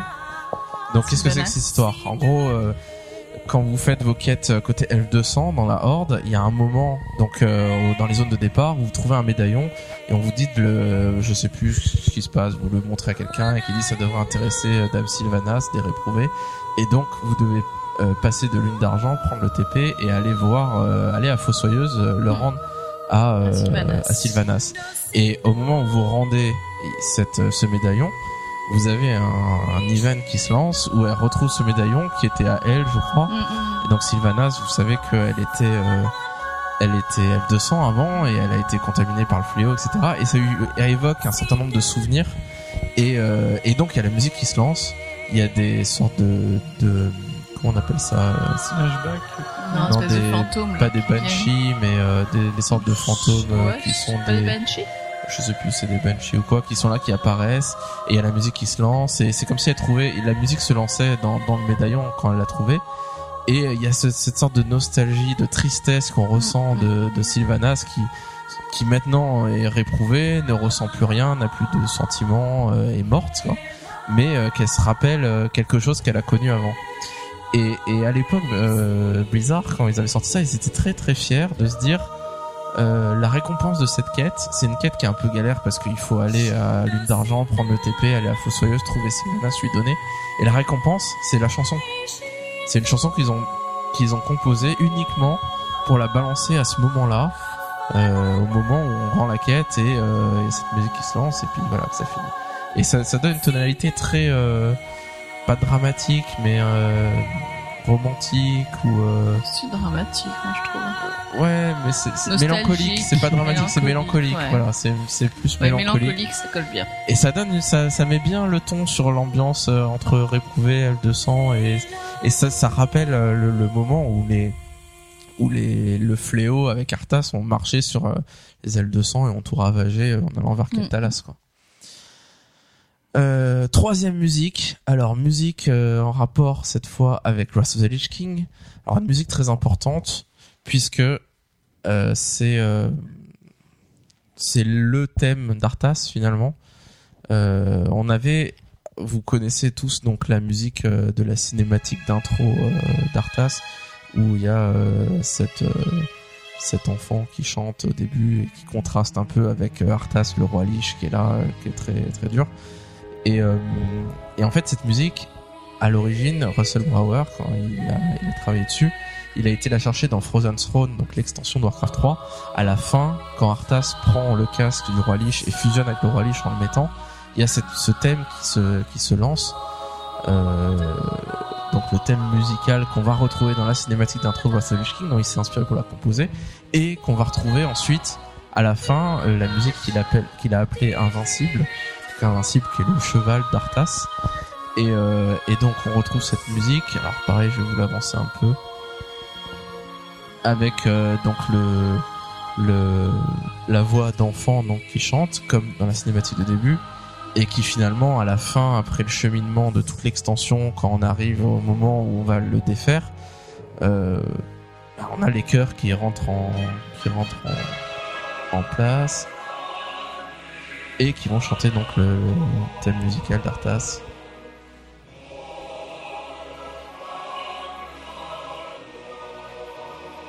Donc on reste, euh, on reste dans la mélancolie, euh, dans vraiment, enfin c'est pas, c'est pas la grande joie. hein. Moi, j'ai failli pleurer en écoutant cette chanson. Tu vas pleurer là ou tu te retiens? Non, je me souviens juste quand. Enfin, à chaque fois que j'entends cette chanson, ça me fait penser quand euh, le père d'Arthas il fait mon fils. Moi, je connais pas la suite, mais je retiens juste ça. Tu retiens juste mon fils. T'aimerais bien avoir un papa comme Arthas, c'est ça? Non, quand même pas. Voilà, donc pour moi c'est une des meilleures musiques de WoW, euh, celle-là qu'ils aient fait, euh, euh, enfin de loin quoi, vraiment impressionnante. Euh, quatrième Mais musique. c'est intéressant parce qu'ils ont bien réussi avec cette musique à, enfin, je veux dire, Arthas, c'est un gros méchant. Et pourtant, je pense a- que les trois quarts des gens, lui, ils ont de euh, l'empathie pour lui et ils l'aiment bien. Enfin, tu vois, Arthas, euh, Eldemort, euh, j'ai- aucune empathie pour lui. Je suis pas du tout attachée à Eldemort. Par contre, Arthas, euh, vraiment, il y a un lien d'affection pour lui Euh, et je pense que la Et musique la y a beaucoup cinématique joué. de hein. début La où tu le vois tout et la seul dans la neige avec la musique euh, qui tranche et, ça. et la voix de son père qui lui parle, forcément, Ouais. bah, ça marque. quoi. Ouais, bah oui. C'est vrai. Le fait vrai, que ce soit un humain aussi, peut-être on s'identifie plus aussi. Allez, deux dernières, euh, une chanson que j'ai sélectionnée de Cataclysme cette fois, qui est la chanson euh, Night Song, qui nous sert actuellement de, de générique de début pour le podcast, Mhm. donc que vous connaissez sûrement, puisque vous écoutez le podcast des Caluax. donc cette musique, elle se lance à Ijal, je crois, pour la première fois. En gros, euh, quand vous arrivez à Ijal, souvent que moi, ça m'est arrivé souvent en allant au fond du magma d'arriver de prendre le TP, d'aller à Ijal, de commencer à m'envoler, à aller, à voir la guerre un peu partout à droite à gauche, et d'avoir cette musique qui se lance. Et c'est vraiment le moment où ça se lance, et là, bah forcément, quand on va au front du magma, euh, pour aller combattre tous les élémentaires de feu, bah, c'est assez épique d'avoir cette musique qui se lance. C'est un bon moment de cataclysme.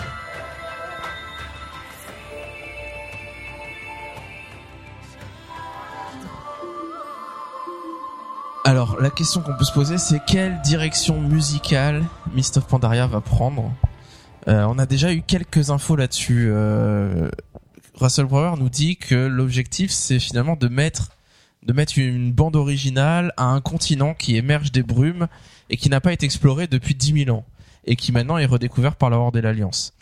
Euh, il dit au début, ils ont pensé tout de suite à la thématique asiatique, vu que c'est clairement la, thématique pour la, direction artistique de Mist of Pandaria. Et, euh, et puis très vite, assez rapidement, ils ont changé d'approche en se disant que finalement, ce qu'ils voulaient, c'était mettre des musiques de type western ou euh, de gros films hollywoodiens qui soient euh, assez majestueux. Et puis le- les musiques de western, ça, met une ambiance un peu, un côté euh, territoire inexploré, Un désertique. peu euh, mystérieux. ouais, un peu mystérieux, un peu on se regarde, on se toise, etc. Euh, mais en, en utilisant des instruments asiatiques pour donner cette tonalité asiatique. Et, et il dit, par exemple, ils ont utilisé des joueurs d'ERU, donc ERHU, c'est une sorte de violon qui a des tonalités très asiatiques. J'ai vu quelques vidéos, si vous tapez ERU sur YouTube, vous trouvez des vidéos de joueurs qui jouent ça, et c'est une sorte de violon qui vraiment est accordé de telle manière que, que ça donne des, des euh, vraiment des enfin, on ressent vraiment l'in- l'influence orientale Euh, et des joueurs de Didzi. Donc je sais pas trop comment ça se prononce mais c'est une sorte de flûte qui pareil qui est bien particulière et, euh, et qui va donner des sons particuliers. Et donc faire des musiques de films hollywoodiens ou de western avec ces instruments là c'est ça qui va donner le sorte de cachet original des musiques de of Pandaria.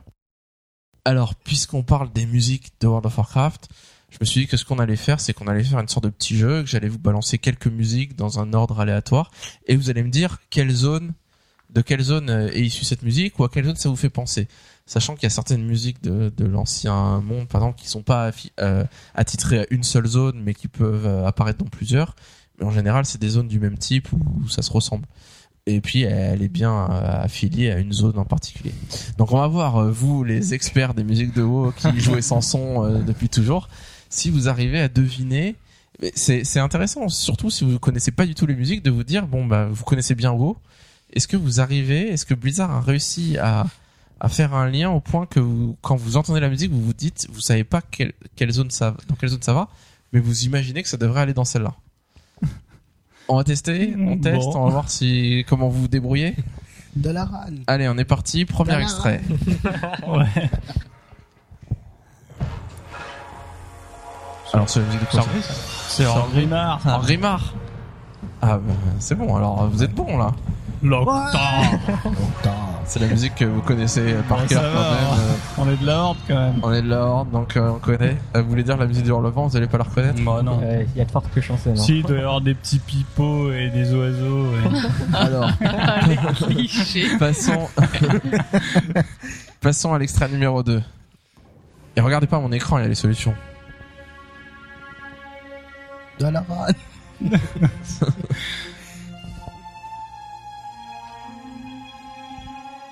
Bon, ça a l'air mystérieux. Le bois des champs éternels. Bon, est-ce que tu nous donnes des indices, genre sur quel continent déjà Ah, on vous laisse quelques minutes, enfin quelques secondes pour voir. Nos auditeurs, ils ont tous trouvé. hein. Bah c'est oui, vraiment la hein. Ouais, mais ils ont Internet, hein. Ils utilisent le Shazam sur iPhone là pour euh, écouter, pour dire c'est.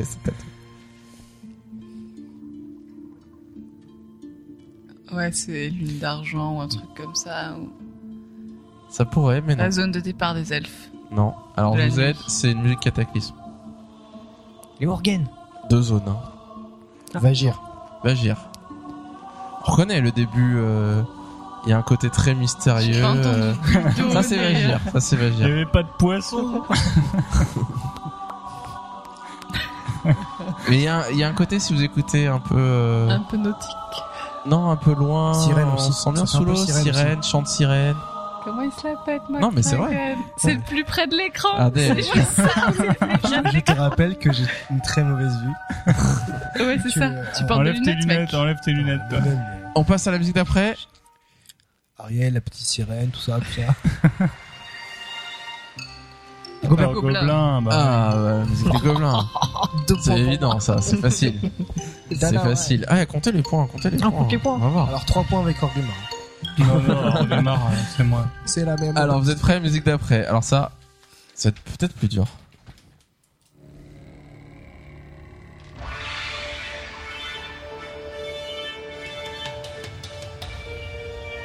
C'est une instance. Ou pas.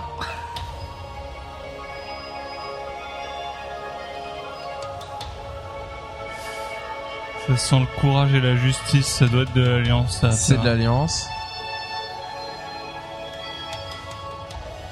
C'est de l'alliance, mais c'est assez majestueux.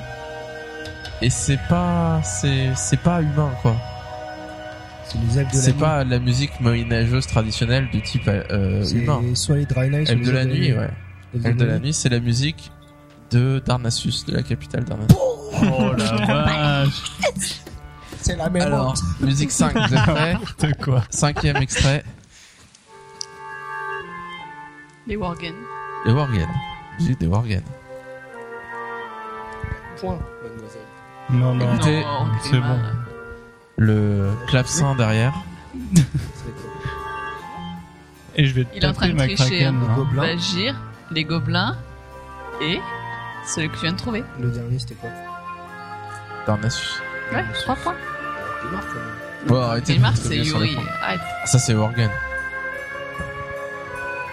Faut savoir, hein, la musique des Worgen. Faut monter un Worgen avec le son. Sixième extrait. Celui-là, ça The Edge King, ça. Bon, pas spécialement. Loupé. Si tu le dis avec conviction, ça peut marcher. Est-ce que c'est comme euh, si tu perds des points si tu dis mauvaise réponse là Non, c'est moi qui note les points. Moins un, casse-pipe. Dis pas spécialement, donc ça veut dire que ça l'est un peu. C'est encore des elfes. Non. Alors, c'est quoi cette musique Les Dry Night, les nains. Ah, Charles connaît. Bon, je connais bien, C'est la même aussi. mais je sais plus où c'est. Alors, non. Ouais, si c'est évident, mais je sais plus. On dirait des nains dans une. C'est une capitale. Non. c'est pas une capitale C'est une capitale. Chatrat. Hurlevent Hurlevent. C'est la musique Oh, d'Hurlevent Je le savais. Et oui, alors, on se C'est le seul repasse... qu'on n'a pas dit. On se fait. repasse le premier extrait pour bien comprendre. Imaginez que vous venez de créer un personnage de l'Alliance. Vous êtes euh, humain, vous avez fait votre zone de départ, vous êtes niveau 6, 7, et on vous dit d'aller à Hurlevent, à la ville. Et quand vous arrivez à Hurlevent, au moment où vous passez le, le portique, vous commencez à apercevoir la ville, il y a cette musique qui Le se lance. portique. Oh, vous passez le grillage. Non mais vous arrivez et vous voyez l'entrée d'Hurlevent avec toutes ces statues et cette musique qui se lance. Et c'est la classe. Oui, C'est la musique de création de perso. Non, non, c'est. Tu rentres dans juste, rentres juste Hurlevent. sur le vent. Et là, tu vois les grandes statues et tu marches devant et tu vois cette dans ville énorme. Voilà, et, et c'est la classe, quoi. Alors, septième musique. Alors ça, c'est difficile.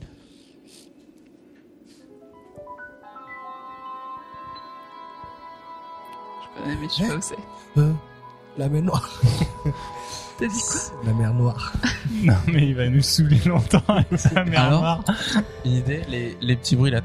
C'est euh, c'est les elfes On va commencer par ça et après par élimination.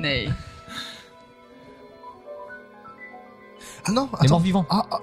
Attends, Non, ça attends. n'a rien à voir. Les morts vivants. C'est une forêt Ouais. Sérieux. D'Halloween T'as dit qu'il y a la Non, forêt non, d'Halloween Non, non, attends, c'est forêt. Forêt de pas argentée. Euh, Non. Forêt. La forêt, la d'après Il n'y a pas que de la forêt, mais il y a des, des moments de forêt. Marécage d'après Franche. non, non, Il y a non. de la forêt. Il n'y a pas beaucoup Non, de forêt dans cette zone, mais il y en a. Un côté un peu magique. Ouais. La forêt Les magique. bois des champs éternels, un truc comme ça. Ah, presque. Lune d'argent. Non. Non, attends, t'as dit quoi? Bois- Non, c'est pas Bois Champ Éternel du tout. Je pensais qu'il y a une autre zone. Non, non, Euh, pas du tout. Qui ressemble, non? J'essaie de grappiller des infos. Cette musique mystérieuse. Imaginez une forêt. Pas n'importe quelle forêt. Et pas seulement une forêt, mais... Il n'y a pas que ça dans la zone. Ah. Mais à quoi ça vous fait penser? Ça, c'est un territoire vide, désertique, mais pas désertique avec du sable. C'est pas, il y a pas de soleil là. Il y a de la neige. Taride. Il y a, il y a de la. Euh, quand même. vous, vous sentez Non. Non. Euh, ben, non. Mais vous- vous- on a l'impression qu'on a l'eau qui, qui tombe des stalactites et qui perle.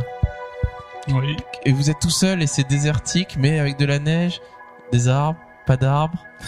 Et c'est mystérieux et ça ressemble à un, à un tombeau. Je vous envoie encore plus, vous pouvez pas trouver On est vraiment nul. Vas-y. On est dans la désolation des dragons. Ah. Cette Oh. zone toute euh, très sombre, très blanche, très bleutée, très bleutée avec des des des des, cer- des des squelettes de dragons un peu partout. Très mystérieux. Elle est jolie. Ouais. Musique numéro 8. Si vous trouvez pas là, c'est la loose. Écoutez bien. Pas évident, mais écoutez bien. Vous allez avoir une indication au début.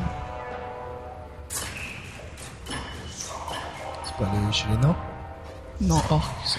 Ouais. C'est sans la horde.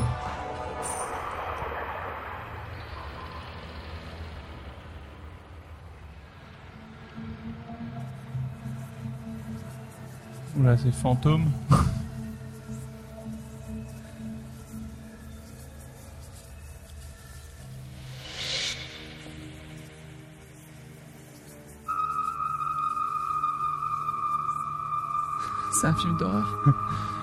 Karazhan. Ça pourrait être Karazhan, mais ce n'est pas. Mais Donc la c'est un zone peu de la même Karazhan. ambiance, quoi. ICC. La citadelle. Oh, c'est pas Mais la même ambiance. lui. en conçoit, c'est une musique qu'on a entendue des, si vous jouez avec le son, à des dizaines, des dizaines, des dizaines, des dizaines de fois. Et on sent que c'est le but, c'est de faire une musique d'ambiance, c'est pas de faire une musique épique, etc. Fossoyeuse. Nous sommes en Fossoyeuse, dans la capitale des Morbihan. Deux points. Casse-pipe. Zéro. Allez, on passe à la musique numéro 9.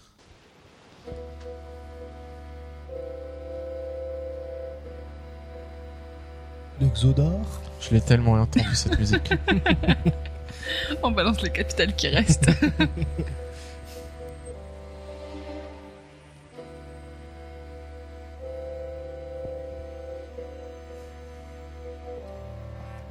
Du retard. Ou le dôme. Uldum, c'est bon. Yuri, c'est bon. Et Moi je dis Ouais, du moi aussi, j'ai retard. fermé des plantes là-bas. voilà, exactement. Moi, je, je connais cette musique vraiment. Ça me rappelle en train de courir et de faire mon parcours pour récupérer un max de fouettines. Ah mais ouais, voilà. C'est de là que ça vient. Dixième extrait. Difficile. Mais important. hein, à mettre, ouais. Alors vous pourriez me dire si Hurlevent c'est pareil, c'est vrai que ça ressemble. Mais c'est pas Hurlevent. C'est une autre statue qu'on voit à l'entrée.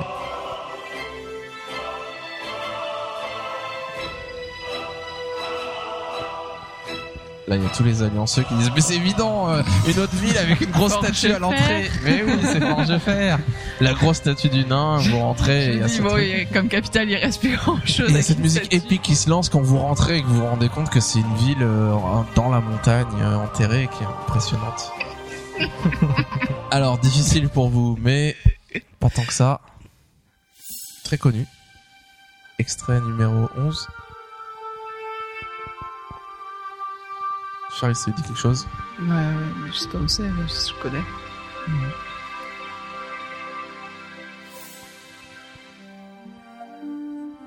C'est une zone de départ. Le bois des champs éternels Non. L'exoda Le bois des champs éternels, c'est la zone L200, c'est de la harpe et du violoncelle. Ok. Là, il n'y a pas de harpe, il n'y a pas de violoncelle. Peu de harpe. Des champs éternels Ah non. Alors non, non. Si vous aviez fait un personnage humain, niveau 1, bah, vous sauriez que c'est la musique de la forêt d'Halloween. Allez, celui-là, il est assez facile, je trouve. Douzième extrait.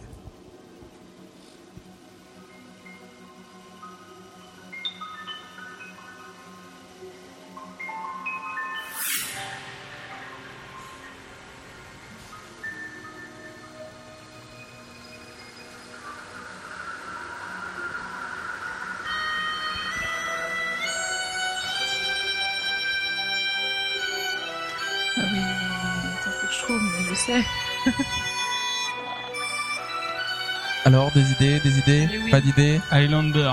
Highlander C'est zone de- Ouais C'est une zone. Ouais C'est la zone de. Dans, Highlander, c'est c'est l'Écosse. Dans Norfolk. Et là, c'est la zone où c'est l'Écosse, quoi. On est tous à 1. Non, c'est pas l'Écosse, mais c'est des terres dans ce genre-là. Et une... Attends.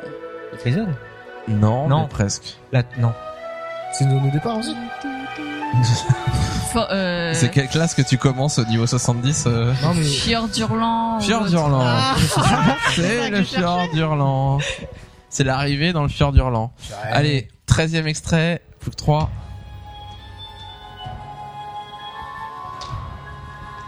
Un peu tribal. La toundra.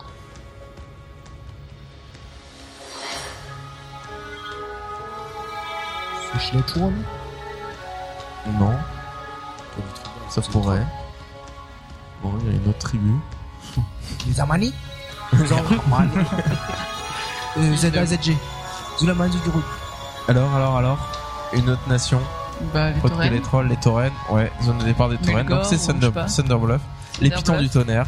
Mais qui va encore là-bas? Extrait 14. Explose, je vous Alors, extrait 14. Encore? On n'a pas déjà eu ça? Ah, on reprend, on recycle des fois chez Blizzard. Donc, euh, La couronne de glace. c'est l'écran de lancement. euh. Là où il te dit que t'as mal tapé bien. ton mot de passe. Ah, c'est Molten Core Non. Ah, il y a un petit bout de Molten Core là. C'est une musique Oh, oula. bien spécifique dans, un, dans le jeu. Debout, fils de l'or Je vous fais les voix. C'est le portail du courant. Oui Cinématique du portail du Koro. On peut pas tester. Ah, bah dis donc. Je connais Debout, fils de la Horde. Donc on a une musique qui recycle certains thèmes, etc. qui se lance. Et en effet, si on a regardé plusieurs fois la cinématique, on écoute la musique, on reconnaît exactement, on sait où caler les voix, on sait euh, et peut-être qu'on peut avancer un peu pour vous mettre le passage. Vous pensez qu'on avait oublié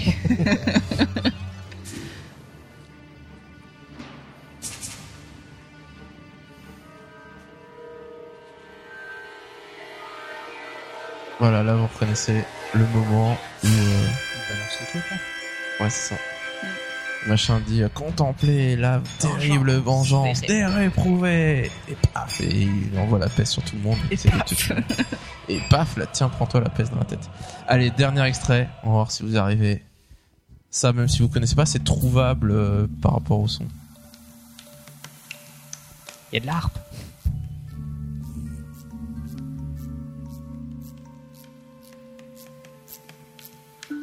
Je connais, mais je sais plus. Alors c'est une ambiance de quoi cette musique Bois des champs éternels. C'est la mer noire.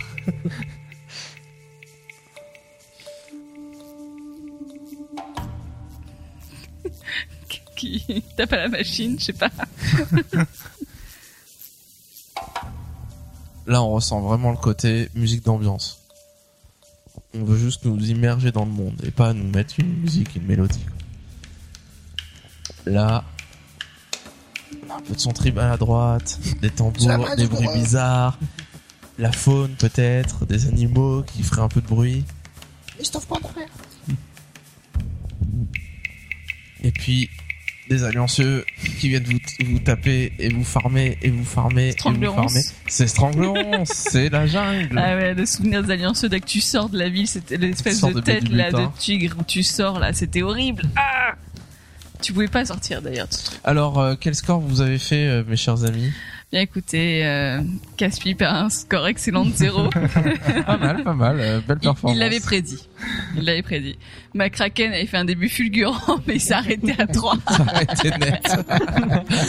les trois premières c'est pour lui, après il laisse, il laisse Yuri, participer les autres. Ne voulant pas humilier son frère, s'arrêtait à 3 aussi. Et 7. Charis 7, eh ben dis donc. Comme je- quoi, hein, je ça marche. Tu joues, tu, tu n'avais pas de haut-parleur, mais, Mais toi, oui. pas besoin, mais voilà, pas besoin de Moi, je haut-parleur. suis juste pour déçu pour le la Fur d'Hurlant parce que euh, je le voyais cette zone là et. Tu la voyais, ouais. Comment tu veux trouver Fur d'Hurlant Fur- Tu peux pas tester. Allez, juste pour, euh, on se passe euh, un petit 15 secondes, 20 secondes de chaque cinématique de WoW depuis le début, histoire de se remémorer un peu si vous visualisez le début de chaque cinématique. Et le petit jeu, c'est d'essayer de deviner, notamment dans les deux dernières, euh, à quel moment Blizzard marque sur sa cinématique avec la musique derrière euh, Blizzard Entertainment Presence. À quel moment il décide de mettre ça? Alors première cinématique, je vous l'avance un peu parce qu'elle met longtemps à démarrer, mais c'est vrai que un moment assez majestueux. Vous savez c'est quel moment où il y a ça ça? Alors la première cinématique, on l'a peut-être un peu oublié. Le, le chasseur, non? Ouais, le nain chasseur Mm. qu'on voit de près avec son ours et qui se déplace dans la neige et là on voit Forgefer derrière en, Mm. derrière qui est euh, vraiment euh, assez classe et puis après la musique accélère. Burning Crusade, le début. Pareil, je vais vous l'avancer un peu.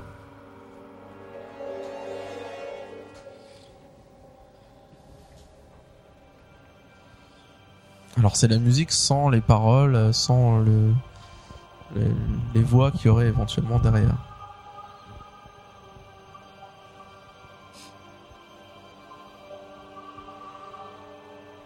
Alors essayez de vous imaginer à quel moment est-ce qu'on a le Blizzard Entertainment Presence.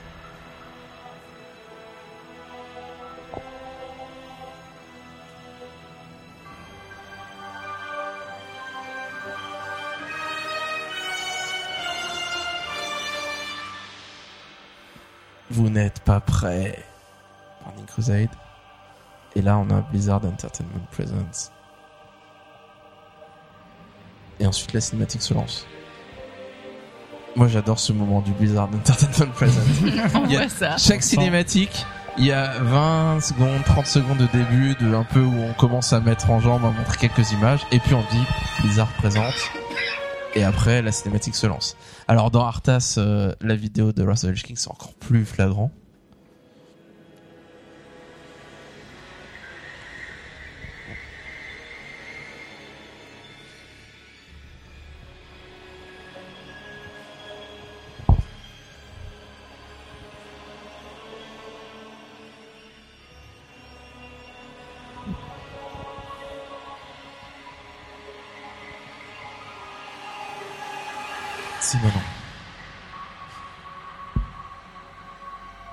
Donc on voit Arthas sur son trône, avec la caméra qui avance, avec euh, la voix de son père Terenas, et puis le, avant que la musique se lance, Blizzard il met son nom dessus en disant Eh quand même c'est nous qui avons fait cette cinématique. Vous trouvez ça classe, hein Eh ben, c'est Eh ben c'est nous.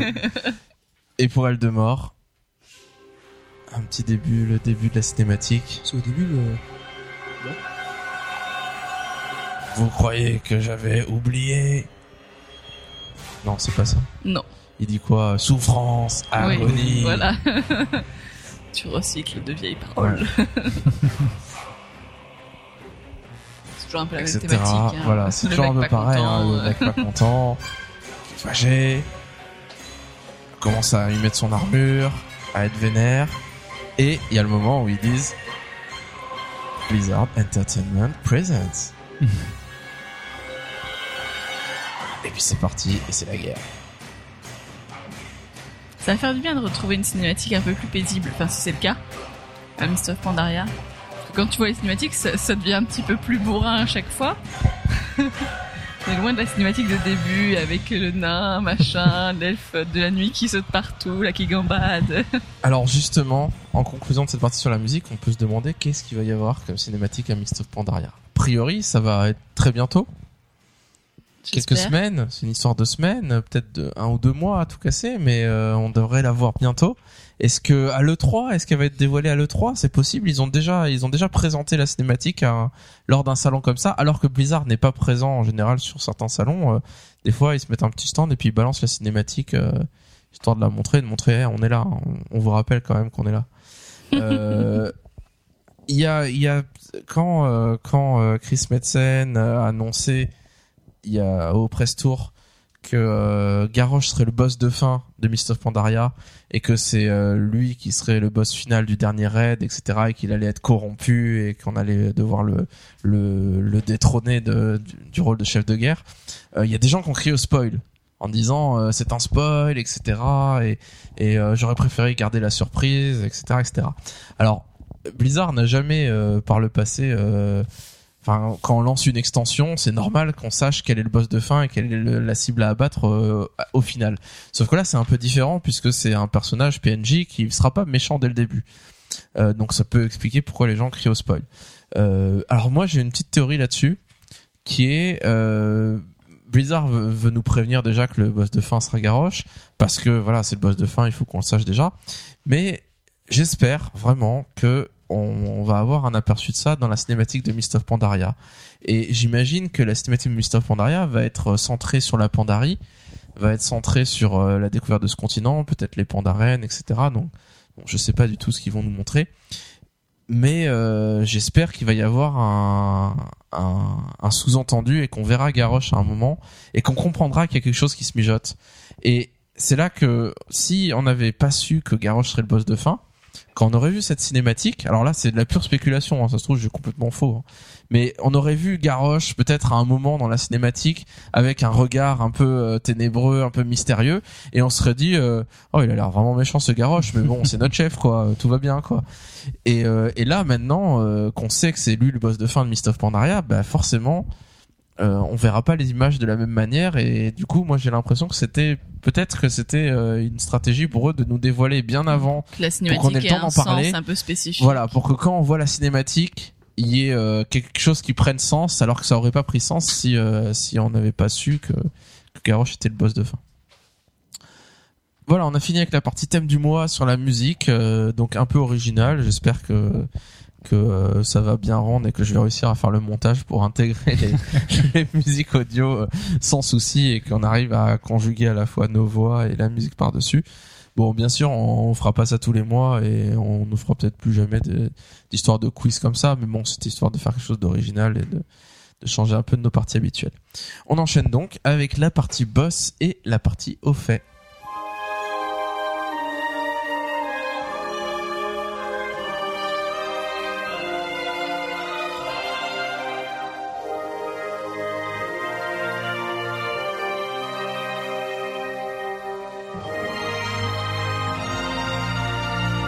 Alors, partie boss, partie au fait, on y va. Yuri, quel au fait tu vas nous parler Alors ce mois-ci, je vais vous parler d'un haut fait qu'on fait dans Ulduar.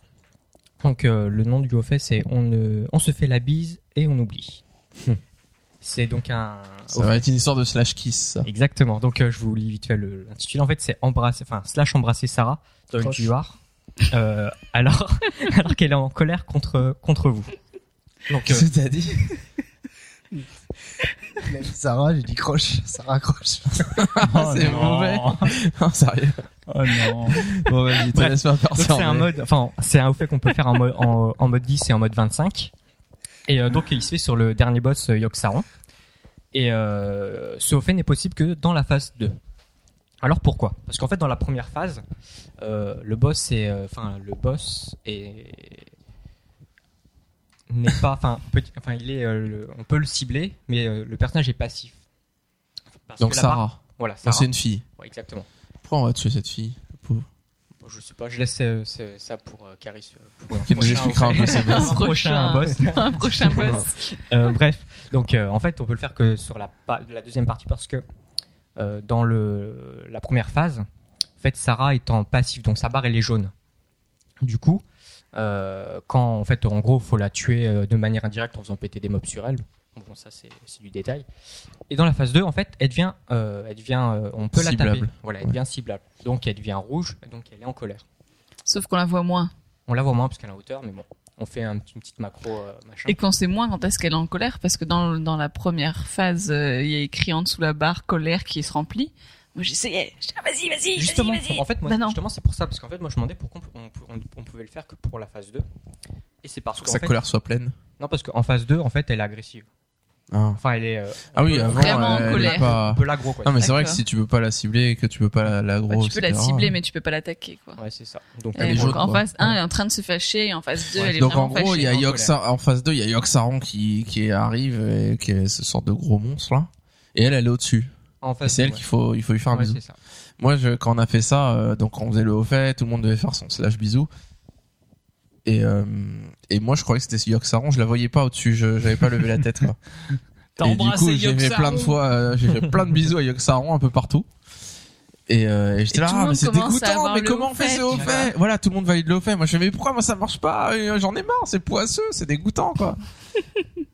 et en fait, elle est au-dessus, elle est au-dessus, c'est à elle de faire un bisou. Moi, Et donc c'est marrant parce que ça se valide euh, Tout de ah, ça suite. fait super facile en Ouais. fait. Suffit de Ouais. faire sa macro à la limite ou histoire de d'être euh, ouais, le faire vite. super bidon à faire en raid. Et bon, bah, apparemment, la seule difficulté, c'est bien de cibler Sarah.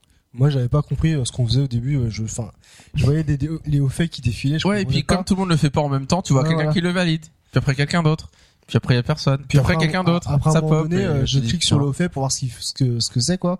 Et donc c'est euh, embrasser machin Sarah. Et du coup, je fais mais c'est qui Sarah? C'est qui pas. Sarah Et Il à a un regardé moment les personnages dans son groupe, il y a une Sarah, non? Il pas de Et à un Sarah. moment donné, je vois, je vois, donc je vois, je vois un boss qui s'appelle Sarah. Je fais slash kiss et là, je je fais, je fais, ah, c'est tout, c'est sympa. Ah bon, facile. Ok, bah merci pour ce haut fait, euh, fait rigolo. Euh, de quel boss tu nous parles ce mois-ci? Bah, je vais dans la continuité de, de Yuri. Je vais vous parler du vrai boss de fin d'Ulduar. Ah, Tin, le vrai. C'est pas. Yoxaron Eh ben non. Je vous ai menti C'est un imposteur Euh, Donc au niveau un petit peu de l'histoire, vous vous souvenez, il y a eu cette fameuse guerre entre les titans et les dieux très anciens, etc. Euh, les titans, ils virent les dieux très anciens et Yoxaron, justement, il est emprisonné dans Ulduar. Vu qu'ils peuvent pas les tuer, ben ils les emprisonnent. Et il y a des gardiens qui sont désignés pour euh, surveiller que euh, bah, les prisonniers ils restent bien dans la prison et qu'ils font pas de bêtises. Donc notamment il y a Loken. Et Loken, c'était, j'en avais déjà parlé un petit peu euh, quand j'avais parlé d'Ulduar. C'était le principal geôlier de Yoxaron et le protecteur suprême d'Azeroth. Mais euh, Yoxaron, c'est un malin et il chuchote des trucs méchants. Et- Il chuchote. Il chuchote. Yoxaron, le chuchoteur. On me l'a raconté comme ça. Et du coup, euh, eh ben, à force de chuchoter, ben, on sait bien, hein, avoir des hallucinations, ça rend fou. Et du coup, Loken est devenu fou et, euh, et euh, on le tue dans, dans une instance par la suite. Mais une fois qu'on a tué Loken, eh ben, il y a un système d'alerte qui se met en qui se met en route puisque vu que Loken était le euh, le Loken, c'est dans Ulchu C'est dans le Duar salle de foudre, Ouais, salle de ça. foudre. Ah oui, c'est le boss de fin. C'est celui qui est sur son trône à la fin, salle de foot. Ouais, carrément. Je crois que c'est celle de foudre. Ouais, ouais, c'est Ouais. ça. c'est ça. Euh, et donc, en fait, vu que Loken, Loken pardon, était le, euh, le, le protecteur suprême d'Azeroth, euh, il était un petit peu chargé, en plus de, de s'occuper de, de Yogg-Saron, il était chargé un petit peu de veiller à ce que la vie, que tout baigne. tout baigne. Et en fait, Ulduar est, est une prison, mais aussi c'était un lieu un petit peu d'expérience où les, les titans ont créé la vie, ont créé des choses comme ça, et donc il fallait euh, surveiller un petit peu que que tout se passe bien. Euh, et finalement, bah, comme on tue Loken puisqu'il devient méchant, on le tue. Et euh, il y a un système d'alerte qui se met en route automatiquement dès qu'on tue Loken. Euh, et vu que ce système d'alerte est mis en route, pour alerter les titans qu'il y a un problème finalement, il y a l'observateur Algalon qui vient, qui est le vrai boss de fin du Duar. Qui a envoyé des titans automatiquement pour voir euh, qu'est-ce qui se passe parce que Loken est mort. Voilà, tout à fait. Donc euh, bah surtout que ce sait pas que Loken a été corrompu et que c'est bien qu'il meure parce qu'il était devenu méchant. Bah non, non, non. Euh, donc voilà, c'est c'est une espèce de messager des titans, Algalon. Euh, et en fait, il vient juste vraiment pour voir euh, bah, qu'est-ce qui se passe et voir si, euh, bah, surtout décision. si- s'il y a besoin, enfin, s'il y a Zéroth, on le garde ou on l'enlève, quoi. C'est un peu ça, ça, ça Non, marche, ça marche pas. C'est si on continue comme ça, tout va bien, ou si on réinitialise la planète. Voilà, c'est ça. Et réinitialiser pour les titans, c'est on rase tout. On Bah, il y aura quoi. forcément un peu de dégâts, quoi. Ouais, bah, on rase tout, on recommence. quoi. Voilà. On commence à zéro. quelques morts. Euh, et du coup, euh, bah, en arrivant, il voit quand même que ça a l'air un petit peu chaotique, qu'il y a plus qu'un peu chaotique, qu'il y a plein de monstres bizarres, euh, qu'il y a plein de trucs bizarres, et donc il décide que la planète doit être réinitialisée. Euh, et c'est là que nous, on intervient, les super-héros. Et euh, Oh, ne nous réinitialisez pas. j'ai cru que t'allais dire non, ne spoil pas. Bah euh, et du coup, euh, l'idée c'est qu'on vient euh, s'attaquer à Algalon pour défendre euh, finalement notre euh, notre planète et que et qu'on puisse la, la garder. Donc une fois que le, le combat, euh, enfin au terme du combat, soit Algalot, euh, Algalot, n'importe quoi, Al- Al- Algalon. Euh, envoie, un- enfin de toute façon il envoie un code au Titan, mais soit il envoie le code alpha qui signifie tout va bien, c'est bon, euh, on continue euh, comme c'est comme c'est prévu. Soit il envoie un code oméga et en gros, bah, on est foutu. Euh, donc le but c'est qu'il envoie Donc le code en gros si on le défonce, il envoie le code en disant c'est bon, tout va bien. c'est ça. Bah on l'a convaincu par la force. Ouais. Euh, C'est bon, tout est sous contrôle. On est puissant, on a va une défoncer Yoxaron, t'inquiète qui pas. les hystériques qui m'ont accueilli. Tout baigne. Euh, alors, le- il- ce, ce boss était très particulier puisque à l'époque où c'est sorti Ulduar, euh, c'était un boss optionnel euh, puisque on- pour finir Ulduar c'était Yoxaron et il y avait ce boss supplémentaire. Et la particularité c'est que euh, c'était un boss qui était disponible qu'une seule heure par semaine. Euh, et il fallait en plus, euh, il se lançait seulement en hard mode. Il fallait avoir tué les, quatre gardiens euh, donc Freya, Thorim, Odir et Mimiron en hard mode et avoir fait l'assemblée de fer parce que sur l'assemblée de fer on, obtenait un objet de quête qui permettait d'invoquer euh, Algalon. Et ensuite, une fois qu'on rentrait dans cette salle où il y a Algalon, à partir du moment où on avait Poul le boss, on avait une heure pour le try. Et il était réputé comme étant un boss très difficile, beaucoup plus Si tu difficile, rates au bout euh, d'une heure, il envoie le code Oméga et ça efface tous les persos du serveur et voilà. La fin d'Azeroth. Il y a des, des mecs dans des commentaires de forum qui disent ça, t'imagines le mec level 1 qui crée son perso et tout, il est à fond et tout, il passe niveau 2 et là, les Désolé. mecs, ils arrivent pas sur Algalon, ils envoient le code Oméga et pouf, c'est fini. Désolé mec, t'as perdu un niveau. Euh, donc voilà, c'était intéressant parce que du coup ça permettait euh, de de classifier les, les guildes, en fait les meilleures guildes, c'est celles qui avaient réussi à tuer Algalon et pas et pas Yoxaron finalement.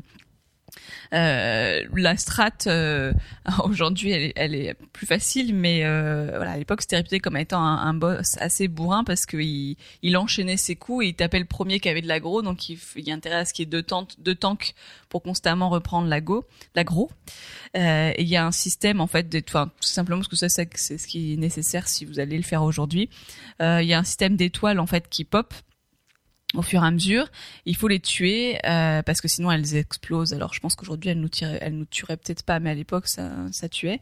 Euh, et quand on les tue, euh, en fait elles font une flaque au sol, une flaque noire au sol. Euh, et donc au fur et à mesure il y a des étoiles qui pop, donc au fur et à mesure il y a de plus en plus de flaques noires au sol. Donc il y a aussi des constellations qui vont pop et qu'il faudra tuer, mais tuer dans les flaques pour que ça fasse disparaître les flaques. Euh, sachant qu'il faut quand même laisser, bon, enfin nous on n'en a pas eu besoin quand on l'a fait, mais euh, théoriquement il faut laisser des, des flaques au sol euh, parce que le boss à un moment fait une attaque euh, qui qui tue tout le monde, donc on a intérêt à aller se planquer dans la, dans, si on va dans les flaques, ça nous emmène dans une espèce de monde parallèle avec des mobs et il faut aller se planquer là et, on ressort quand le monstre a fini son attaque. Mais bon, ça à la rigueur aujourd'hui on n'en a pas vraiment besoin. Il y a un haut fait à faire aussi qui est sympa sur ce boss-là. Euh, pourquoi j'ai choisi de vous, partir, vous parler de ce boss juste pour finir? Si vous avez l'occasion, vraiment, allez-y. Aujourd'hui, il n'y a plus de limite de temps. Euh, c'est plus une heure par C'est un semaine. truc à voir. Mais vraiment, il est superbe, sublime. Euh, c'est La euh, salle où on est, c'est juste un, des, un endroits les plus beaux d'en haut. euh. Ah ouais, j'ai, enfin Vous, vraiment. vous y étiez euh, tous, non euh, T'étais Ouais, non, j'y étais pas, pas là non. quand on a T'étais été. pas là?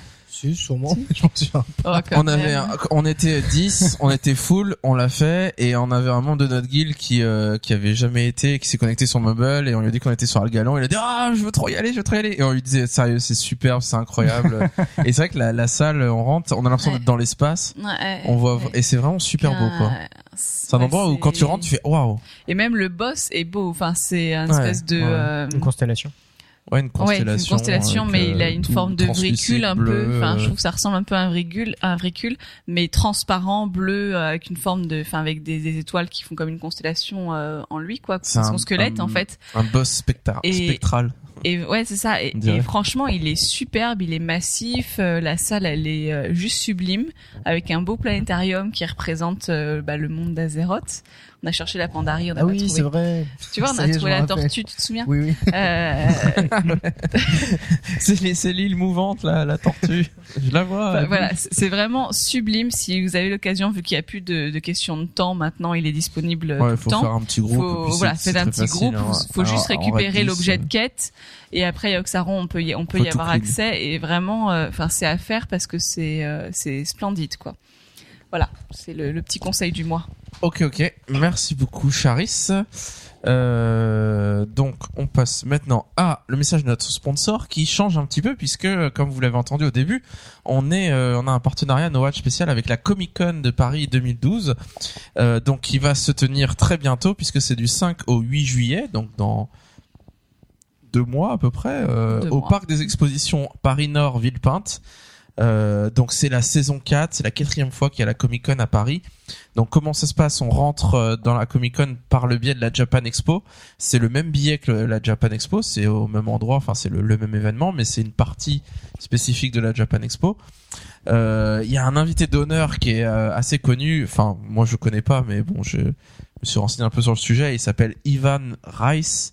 Donc c'est un dessinateur vedette de DC Comics. Donc DC Comics, euh, c'est le- les concurrents de Marvel. Donc c'est euh, euh, il a notamment travaillé sur Superman, sur Aquaman, euh, Green Lantern. Donc voilà, c'est un dessinateur très connu qui va être là.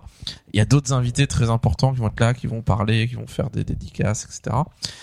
Et No Watch, il sera. Donc il y a beaucoup de, de podcasters de No Watch qui seront là. Il y aura un stand No Watch. Euh, et donc, je vous invite à prendre vos billets si vous voulez euh, venir participer à la Comic Con et voir tout ce qu'il y a à voir. Euh, notamment en passant par la bannière sur le site No Watch. Donc vous pouvez trouver sur le site une bannière qui vous permettra d'acheter vos billets directement. Est-ce que nous, on sera à la Comic Con Vous avez l'intention de d'y aller éventuellement, d'y passer? Je pense que je travaillerai, donc c'est pas Ouais, possible. tu travailleras. Dommage. Bon, euh, je sais pas. euh, c'est possible qu'on y fasse un tour avec Ah. Charis. Je sais pas. un- Ouais, on sait pas Euh, encore. samedi euh, après-midi, par exemple, euh, bon, de toute façon, on n'est pas encore sûr sur notre samedi, travail, euh, les autres jours, mais bon, faudrait éventuellement faire un tour. Si on y va, je pense qu'on mettra un message pour Voilà, dire qu'on y mais va. bon, on préviendra par le, le Mm. biais des commentaires du podcast euh, Mm, si on peut se déplacer, y aller ou pas, quoi. On verra bien ce que si on a le temps. Euh, et notre deuxième pon- sponsor qui a changé lui aussi, donc on a parlé, donc le fan shop No Watch qui est euh, nouveau. Donc qu'est-ce que c'est? Euh, Si vous cliquez sur l'onglet boutique sur No Watch, vous voyez qu'il y a deux boutiques, une qui est en travaux, euh, qui est les, t-shirts habituels de No Watch, où tout va être changé, et une nouvelle boutique qui est le fan shop No Watch. Et donc pour l'arrivée de son nouveau logo, No Watch lance cette nouvelle boutique, le fan shop. Donc c'est une boutique qui est gérée à 100% par No Watch, sans intermédiaire, alors que d'habitude les t-shirts, il y a un intermédiaire qui qui fournit et qui prend une grosse commission sur euh, sur ce sur ce que vous achetez. Là, c'est No Watch qui gère ça à 100%, ce qui veut dire que euh, tout ce que vous achetez, l'argent permet de soutenir No Watch et euh, de de payer toutes les frais qu'on qu'on No Watch pour, euh, de- pour faire des podcasts. Euh, donc vous trouverez dans cette boutique des goodies pour décorer vos objets préférés, euh, de l'écusson tissu à la grande planche vinyle en passant par des planches de stickers, donc euh, tous à l'effigie de, de, donc pour décorer des objets ou pour, faire ce que vous voulez. Vous avez des, exemples sur la boutique de ce de où pouvoir coller ces stickers pour avoir la classe. Vous trouverez des prix pour tout le monde allant de 5 à 20 euros. Et euh, voilà, si vous aimez les émissions nowatch.net et que vous voulez nous aider directement, rendez-vous sur le fan shop sur nowatch.net. Et on passe maintenant, pour terminer, à la partie Blizzard et ensuite le courrier des auditeurs.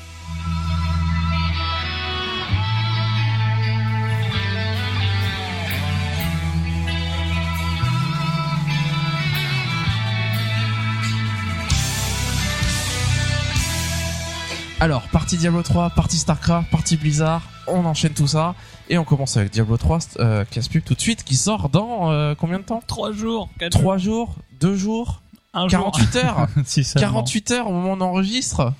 Dans 48 heures. Bon, Mais c'est génial. voilà. Donc euh, aujourd'hui, euh, déjà, je voulais juste parler un petit peu du. euh, Déjà, je voudrais remercier ma famille.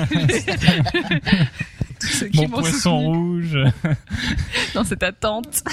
Euh, non, non, je voulais parler avant euh, d'attaquer ma rubrique de d'un podcast hors série euh, auquel j'ai participé. Ah, tu fais ta petite promo. voilà. Ah, non, non, parce que euh, voilà, c'est entre No Watch euh, avec euh, la Cantina News et aussi euh, La Cantina News. bah oui alors. Non, je sais pas, ça fait bizarre. Bah tu veux dire le Cantina News non, j'aurais j'aurais dit euh, avec Cantina News. D'accord. Ah. Non, parce que Alors, on la, demandera leur avis là-dessus. la Cantina News, ça fait un peu genre Écoute, la cantine. je- Ça fait leur la, la demanderai. Kinect. Bon, si on arrêtait de m'interrompre s'il vous plaît. Sais, il prend la grosse tête. L'autre, il a fait un autre épisode. Ah, euh, écoutez, euh, à Cantina News, on m'interrompt pas hein, quand je parle. je vais peut-être me casser là-bas. Hein. et avec Diablosaur aussi, qui est un podcast sur Diablo, comme vous l'aurez deviné. Et je vous invite à, à l'écouter pour euh, une très bonne raison, c'est que euh, Tu participes. non, j'ai- c'est pas pour ça. Moi, c'était euh, très anecdotique. Par contre, euh, si vous n'avez jamais rien compris à l'histoire de Diablo, Ah ouais. voilà, euh, Gorgor est Alors moi avec j'ai moi. écouté et en effet euh, j'ai dévoré, euh, enfin, j'ai adoré le passage. Je vais l'expliquer l'histoire de Diablo 1, de Diablo 2 parce que euh, Diablo c'est un truc j'ai jamais rien compris à l'histoire. Tu tapes du monstre et puis Et tu voilà. vois des cinématiques. J'ai joué à Diablo et- 1 mais je l'ai pas fini et moi Diablo 1 ça- j'ai eu une expérience un peu particulière, c'est que j'ai commencé, je suis rentré dans cette cathédrale, j'ai fait le premier niveau et ensuite on descend au niveau 2 et dès que j'ai compris je me suis dit attends mais un niveau égale un étage et on descend on descend on descend et jamais on sera dehors et jamais on se baladera dans les prairies dans les montagnes. Ok j'arrête ce jeu ça m'intéresse pas. Et de base c'était euh, non moi aussi c'est pour descendre sous terre euh, merci mais moi j'ai envie de me promener. Euh, donc j'ai arrêté et euh, bon j'étais jeune j'avais pas beaucoup de temps non plus donc bon. Et, euh, et Diablo 2 quand j'ai regardé la cinématique du début j'ai juste rien compris quoi. Mais rien. Mais mais c'est ce personnage qui ramène Diablo en lui c'est le héros mais c'est le héros du toi 1 ou c'est nous ou c'est pas nous etc et là en écoutant le podcast bah ça y est j'ai compris l'histoire. Pour autant on en parlait tout à l'heure et je réalisais que j'avais pas si bien compris que ça et que j'aurais bien besoin de la réécouter une deuxième fois pour euh, être vraiment calé parce que elle est un peu complexe cette histoire et c'est pas évident évident de s'y retrouver.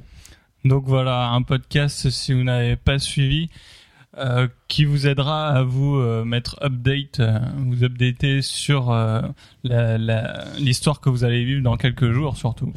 Voilà. Ouais. Et donc euh, je vais parler aujourd'hui euh, d'un d'une allez, d'un changement que euh, Blizzard a fait pour éviter quelques comportements euh, dans Diablo 2 euh, qui consistait à rusher les boss pour avoir les meilleurs loots tout en euh, passant à travers euh, euh, tout tout le contenu finalement. Et donc pour contrer cette attitude, qu'est-ce que Blizzard a mis en place? Un système via un buff qui qui augmente vos chances d'avoir plusieurs loots sur le boss de fin et de meilleure qualité. Et ce buff, euh, on l'acquiert en fait en tuant les champions et les rares qui se trouvent disséminés sur la carte. Ce qui donc fait on est obligé d'explorer la carte voilà, ça c'est pour inciter. c'est comme c'est généré un peu aléatoirement Voilà, tout à fait. C'est c'est généré. On ne peut jamais savoir où sont les, les rares et les champions, qui sont un peu mis de façon aléatoire. Et euh, si vous rushez directement le boss, vous aurez bien sûr euh, peut-être un loot. Mais si vous euh, allez tuer euh, différents euh, champions et rares, vous allez euh, acquérir un buff qui augmente vos chances. Et plus vous en tuez, euh, plus évidemment ce, ce buff sera puissant, euh, qui vous permettra d'avoir plusieurs loots et de meilleure qualité. Évidemment, une fois que vous vous déconnectez plus de 15 minutes, etc., ce buff disparaît. Donc, prévoyez des sessions entières pour explorer et, et farmer tout un niveau entier plutôt que des rushs. C'est cool Voilà, un c'est une bonne euh, idée quoi ouais, Citation, quoi. une, une incitation positive, on va dire, Mm.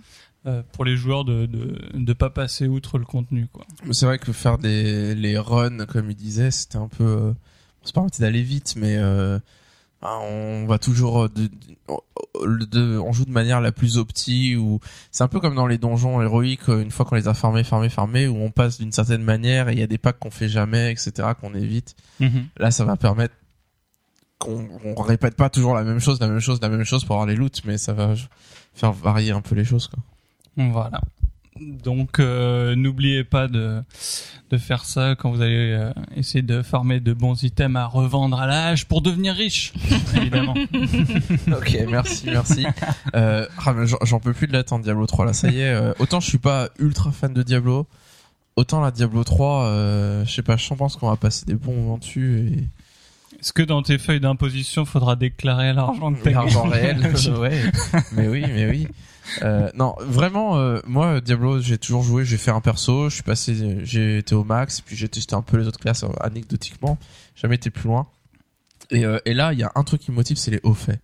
Il va y avoir des hauts faits quoi. Et du coup euh, j'ai commencé à regarder les hauts faits euh, bah oui il faudra monter chaque classe euh, finir le jeu avec chaque classe etc et, et moi je pense que ça va me bien me tirer ce truc là T'auras un bel étendard qui qui reflètera euh, ta puissance et tes hauts faits Ouais, pour te, et le te la temps péter devant dessus. les autres. euh, voilà. exactement euh, Macraken petite partie Starcraft 2 Oui, ma petite partie StarCraft 2 va parler d'un gros événement qu'il y a eu en France récemment sur StarCraft 2, qui est l'Iron Squid. Donc l'Iron Squid, qu'est-ce que c'est? C'était un tournoi qui a été organisé par Ponfétude, C'est le, le poulpe euh, de le poulpe d'acier. d'acier. Ouais. C'est acier Iron? Ouais, c'est ça.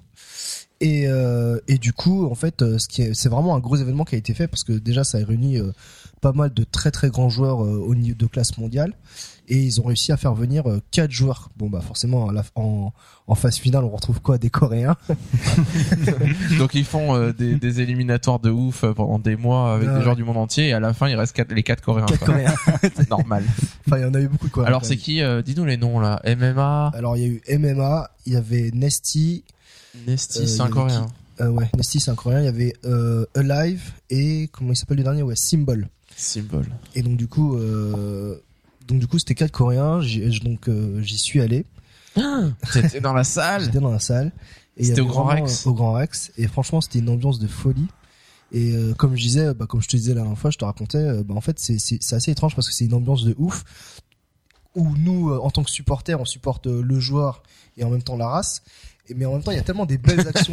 tu veux dire coréen non, oui, pas, pas la race coréenne, mais la race Terran, Proto. C'est euh, une race terrain proto, c'est coréen. C'est vraiment c'est une race différente. hein.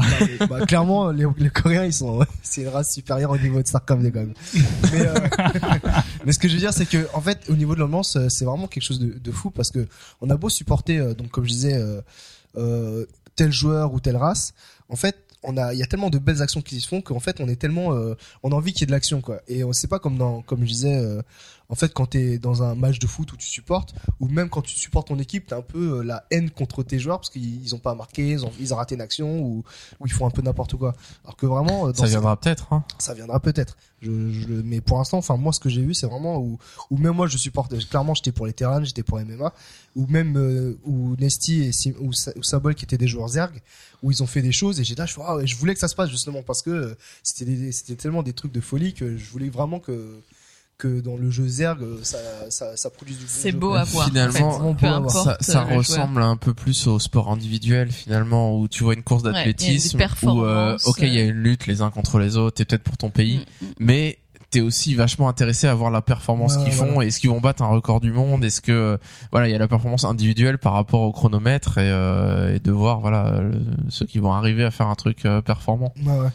Et euh, franchement, en plus, c'était assez rigolo parce que dans la salle, il y avait toujours donc les les euh, euh, les présentateurs donc euh, Ponfétude ou, ou à un moment donné il y a eu Anos un autre présentateur avec Zerator un autre présentateur qui qui anime des podcasts des vidéos sur Starcraft 2 où à un moment donné ils font un peu le concours ouais qui c'est qui est pour MMA qui c'est qui est pour Symbol ou qui c'est qui est pour les Terran ou pour les Zerg et clairement euh, ta boîte, ta boîte Terranouzer, les gens ils sont tous waouh et après waouh. Les gens écrivent pour toutes les races. Je, je suis pour la paix des peuples. C'est tous des Kraken. Pour l'alliance, non pour Et la, t'as non pour ouais, l'alliance. pour Terran ou pour Alors moi j'étais très posé, je me suis vraiment, euh, j'ai pas, j'ai pas crié, j'ai, j'ai, euh, bah, T'es moi, Il pleurait, il pleurait en disant euh, c'est tellement beau, non même pas, mais moi je suis pas Que du des gens comme à- moi, tu te voyais déjà sur scène en train de saluer.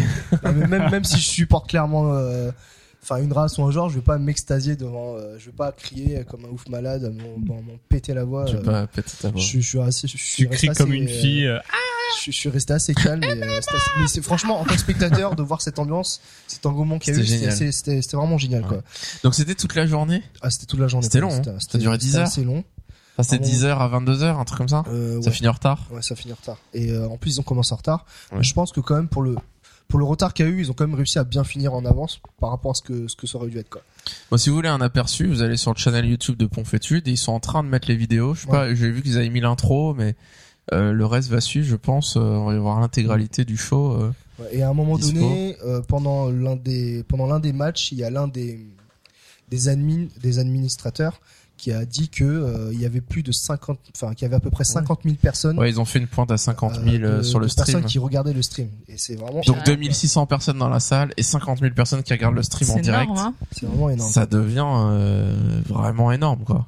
Et, Enfin, c'est ce que fait une petite chaîne de télé TNT euh, Ouais. en audience, quoi. Et euh, il y avait aussi les, bah, justement le fait qu'il y a eu cet en- cet engouement e-sport au Grand, au Grand Rex, donc cette compétition StarCraft 2, il y a des, des médias des, des télé nationales qui, de, de la télé nationale qui sont arrivés, quoi. Qui sont venus, qui ont interrogé les gens, qui sont Ouais. qu'est-ce que c'est, qu'est-ce qui se passe. Et moi, la question que je me pose, je sais pas si c'est une réponse à ça, c'est comment est-ce que Ponfétude, alors ils ont monté ce tournoi, ça a été un travail titanesque, ils en ont parlé dans des, des sortes de, de making of, etc. Euh, comment ils ont fait pour avoir un cash prize aussi élevé à distribuer? Parce que c'est en tout c'était 25 000 euh, euros, enfin dollars crois, ouais, mais en fait. au total à partager. Le premier il avait 12 500, le deuxième bah, euh, 6 000. Enfin, moi j'en déduis que déjà, déjà les places qui ont été vendues, Il y a les places qui ont été vendues, déjà c'était payait une partie. 2600 fois 35 C'était 30 la euros. place. Je crois que c'était 35 euros la place. Ça, ça fait une grosse somme. Et après, on a, enfin, j'en parlais avec la personne avec qui j'étais. C'était un peu bizarre parce que je me dis, euh, ils doivent réunir les joueurs. J'imagine qu'ils ont dû a les donner une sponsors grande somme, donné quelque chose. ouais, une grande somme au, au Grand Rex aussi. Enfin, c'est c'est un truc, Enfin, c'est euh, un un truc énorme qu'ils ont fait quoi. Plus tout le tout le tout le staff techni- technique derrière qui doivent payer, qui doivent rémunérer. C'est vraiment un truc énorme. Et donc du coup, je me dis, euh, enfin, c'est c'est c'est c'est, enfin, enfin moi, je j'en ai vraiment conclu que ça doit être vraiment un truc énorme d'avoir gagné ça, mais enfin, il faut vraiment C'est être que le passionné. début. Et- ouais, c'est que le début. Et il faut être vraiment passionné pour pouvoir euh, un peu, euh, bah, j'imagine, vivre avec quasiment rien. Et euh, Et il y a eu un, un autre event, euh, un moment rigolo, euh, 2 contre 2, ah oui. Alors, ce qui s'est passé, alors ça, c'est vraiment un truc extraordinaire. Enfin, un truc de ouf. extraordinaire.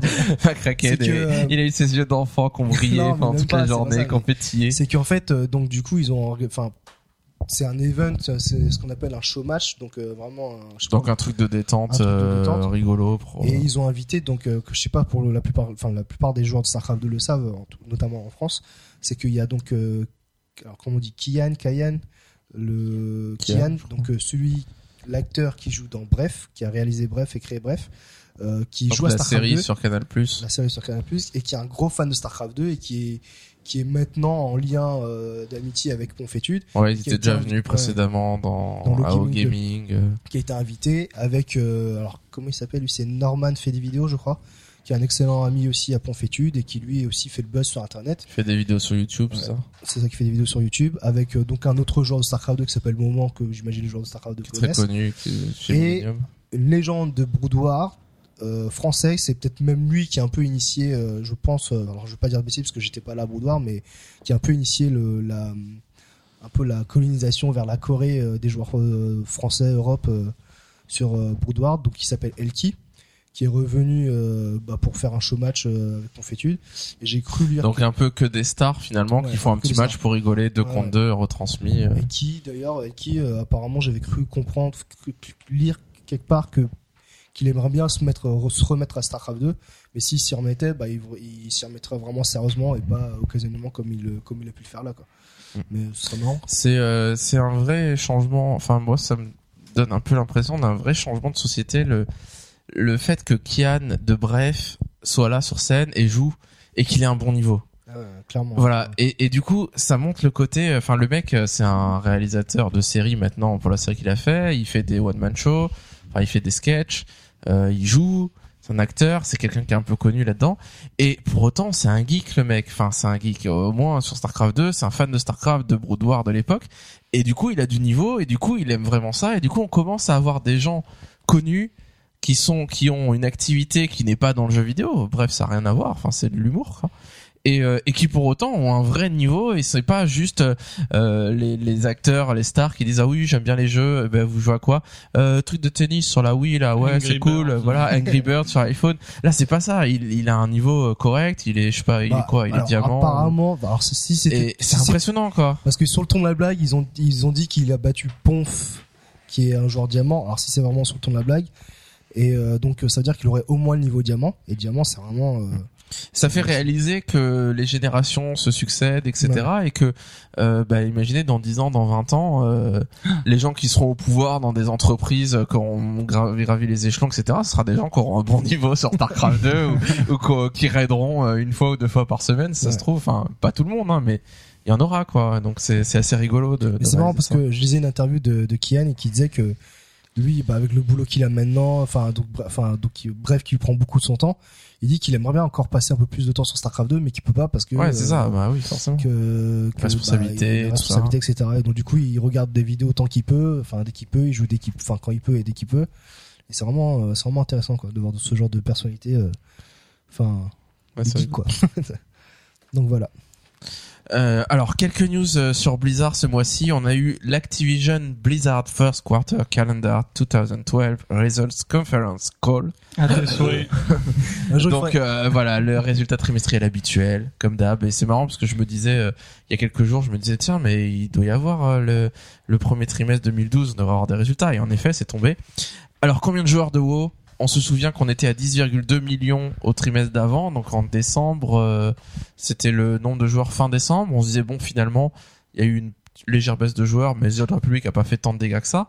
Mais en même temps, c'était le début, et si ça se trouve, c'était en janvier, février, que là, les joueurs allaient commencer à quitter WoW. Surtout que le patch 4.3, après quelques mois, voilà, ça y est, on a fini elle de mort, on n'a plus rien à faire. Euh, Blizzard annonce qu'ils sont toujours à 10,2 millions d'abonnés au 31 mars. Donc on est dans la stabilité. Blizzard nous dit il n'y a eu aucune baisse, euh, aucune baisse n'a eu lieu au premier trimestre. Alors est-ce que c'est vraiment vrai ça? Euh, A priori, étant donné qu'ils ont lancé l'opération reste de compte et le fait qu'on puisse euh, envoyer une invitation à un ami pour qu'il reste son compte et qu'il ait des récompenses s'il sera abonné pour un mois, il y a forcément du coup eu une baisse à un moment de, fréquentation, diminution, et puis le reste de compte a permis de relancer et pour qu'on soit stable au final. Donc a priori, euh, il y a, enfin, si s'il y a eu aucune baisse pendant toute cette période, ça veut dire que personne ne s'est réabonné au reste de compte ou que les restes de compte ont été exactement euh, au même moment que les gens qui ont quitté. Donc bon, mais donc le reste de compte a priori a bien marché puisque euh, c'est le premier trimestre où on est stable. Alors que c'était le trimestre où il risquait le plus d'y avoir euh, des gens qui quittaient pour The Old Republic. Euh, il nous dit, euh, Blizzard nous dit que la, la patch 4.3 a vraiment du coup permis que les, les gens ne quittent pas WoW. Et ils, ils, ils disent, bah voilà, c'est très simple maintenant pour qu'on ne perde plus d'abonnés, c'est simple, il faut du contenu. Et plus on sortira du contenu, du contenu, du contenu, et plus les gens resteront. Ce qui est une bonne nouvelle pour nous, puisque ça va les stimuler peut-être à investir euh, plus pour sortir encore plus vite du contenu. Euh, alors, à quoi il faut comparer ces chiffres? Du coup, on peut comparer euh, euh, à, aux chiffres de The Old Republic. Alors c'est intéressant parce que The euh, BioWare et Electronic Arts n'auraient pas forcément intérêt de communiquer sur euh, les chiffres de leur MMO parce que euh, ils ont intérêt à laisser planer l'idée qu'il y a beaucoup de gens et qu'il faut venir dessus. Sauf que Electronic Arts c'est une grosse boîte comme Activision, ben pareil, ils font leur conférence trimestrielle et il faut dire aux actionnaires où est-ce qu'on en est. Et c'est pas un bon message envoyé aux actionnaires de dire on préfère pas vous donner le chiffre. Ça voudrait dire que ça serait pas terrible. Et du coup, ils nous ont dit sur The Republic le nombre de joueurs qu'il y a. Il y a 1,3 million de joueurs. Alors 1,3 million, c'est une bonne performance pour un MMO.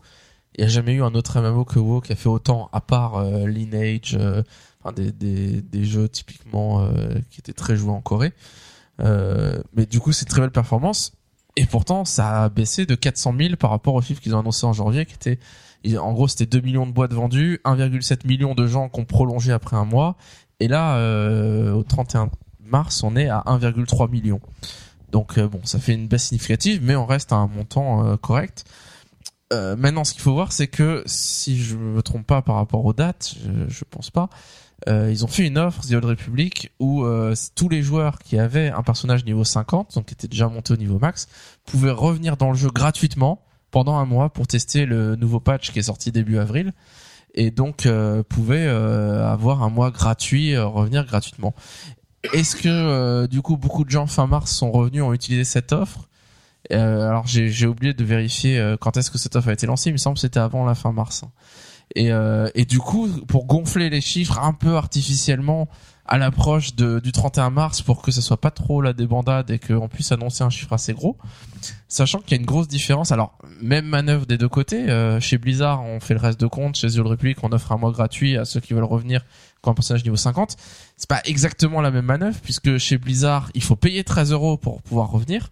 Chez The Old Republic, c'est un mois gratos. Donc, à partir du moment où tous les joueurs qui ont un personnage niveau 50, ils ont aucun intérêt à ne pas dire, bah oui, je reviens un mois, c'est gratuit et, et, euh, et du coup, je vais tester la 1.2. Alors, il me semble pas qu'il y avait des, des conditions spécifiques, il fallait s'engager un mois de plus ou ça. Il me semble que c'était juste euh, un retour gratos pendant Tester la, la 1.2. voilà pour fait, tester le ouais. patch et puis pour éventuellement rester euh, par la suite. Mm, mm, mm. Donc bon, c'est un peu, un petit peu inquiétant pour The Old Republic quand même, même si euh, un million de joueurs, plus d'un million de joueurs, c'est c'est une bonne performance quoi. Euh, la bêta, donc ils ont annoncé Blizzard que la bêta de Heart of the Swarm se rapprochait, donc euh, ce qui est, euh, moi je je pensais pas que ça viendrait aussi vite, mais euh, vraiment ils annoncent que c'est pour bientôt.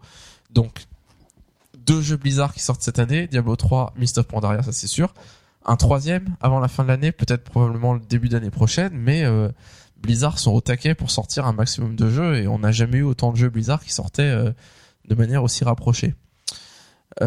Enfin, euh, je voulais vous demander, juste euh, pour qu'on finisse, parler un tout petit peu de Diablo 3 et vous demander un peu votre feeling par rapport à Diablo 3, par rapport à la manière dont ça se joue, maintenant que vous avez tous pu tester grâce à la bêta ouverte qui a eu lieu et on nous a annoncé le vendredi, bêta ouvert Diablo 3 ce week-end, vous avez deux jours pour tester. Allez-y, foncez, et fallait pas rater ce week-end là. Euh, je me souviens d'un de quel quand Judge Hype a annoncé ça sur euh, le son site Diablo 3. Euh, donc c'était euh, tout le monde était content, tous les mecs qui hurlent depuis des mois en disant je veux une clé bêta, pitié, je veux tester. Euh, d'un joueur qui disait euh, super, ils annoncent ça maintenant, je pars euh, en des vendredis, je pars là en week-end pour un mariage, j'aurai pas de connexion internet et je reviens lundi soir et c'est le moment où la bêta s'arrête et il disait ok c'est juste impossible que je teste c'est le week-end où je suis pas là du tout de tout le week-end et où je peux pas me libérer quoi Faut pas avoir de vie sociale. Moi ça m'a fait bien rigoler je me suis dit, ah il doit être dégoûté il va se pendre le mec il- tout le mariage il va dire oh, sérieux pourquoi vous avez choisi cette date? C'est vraiment des amis ingrats enfin bon vous euh, vous êtes confiant sur Diablo 3 euh, J'ai pas pu le tester moi. t'as pas pu le tester? Tu l'as vu tourner? Oui, je l'ai vu tourner. Bah, vu tourner euh, Il y a eu de bons retours, donc euh, je suis pas inquiet. pas moi, inquiet. euh, Moi, j'ai trop hâte.